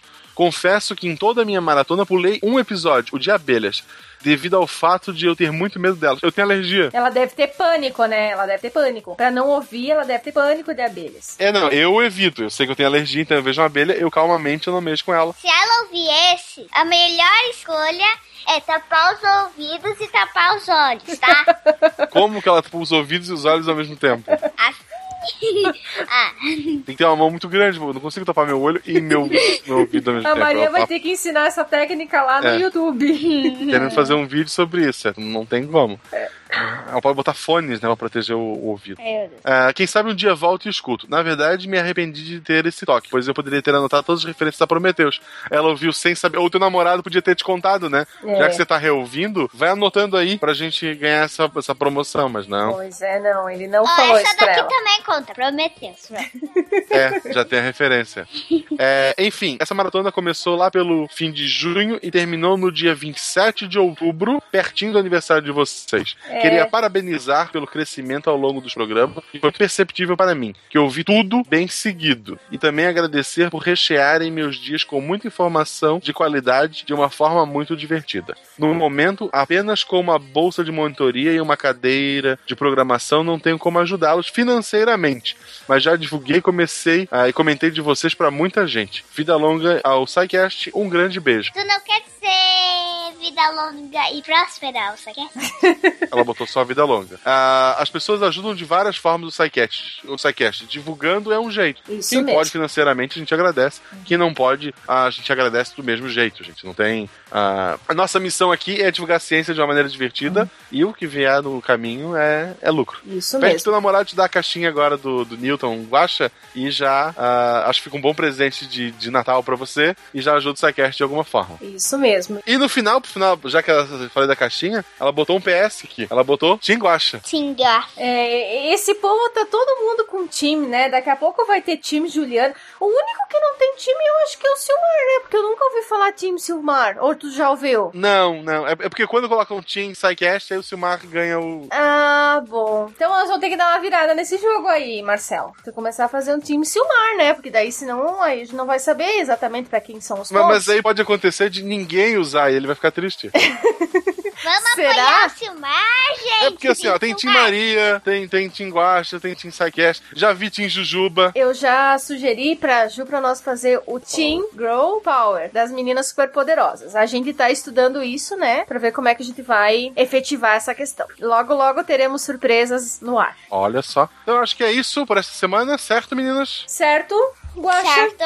Um forte abraço pra vocês. Comprem, façam uma pré-venda. Isso mesmo, vão lá no site lá da loja.saicast.com.br e faça a sua pré-venda da caixa do Guaxa Newton. Por favor, olhem lá, vocês vão gostar bastante. E lembrando que quantidades são limitadas, corram pra ter de vocês, porque não adianta ter se comportado esse ano, se você não comprar, Papai Noel não vai dar o que você quer. Isso, infelizmente, a gente tem que comprar, né? É verdade. o painel compra muito em cima. O painel sempre compra um dia antes. E um dia antes já acabou. Isso mesmo. Então corram lá na loja, façam sua, a sua venda ou compra. Compra? Pré- Pré-compra, pré-venda. O importante é que vocês comprem, gente. Isso mesmo. Então é isso, pessoal. A gente se vê de novo semana que vem. Um forte abraço. Tchau. Então tá. Mua! Tchau, tchau pra todo mundo. Um grande abraço e até mais. Tchau. Tchau.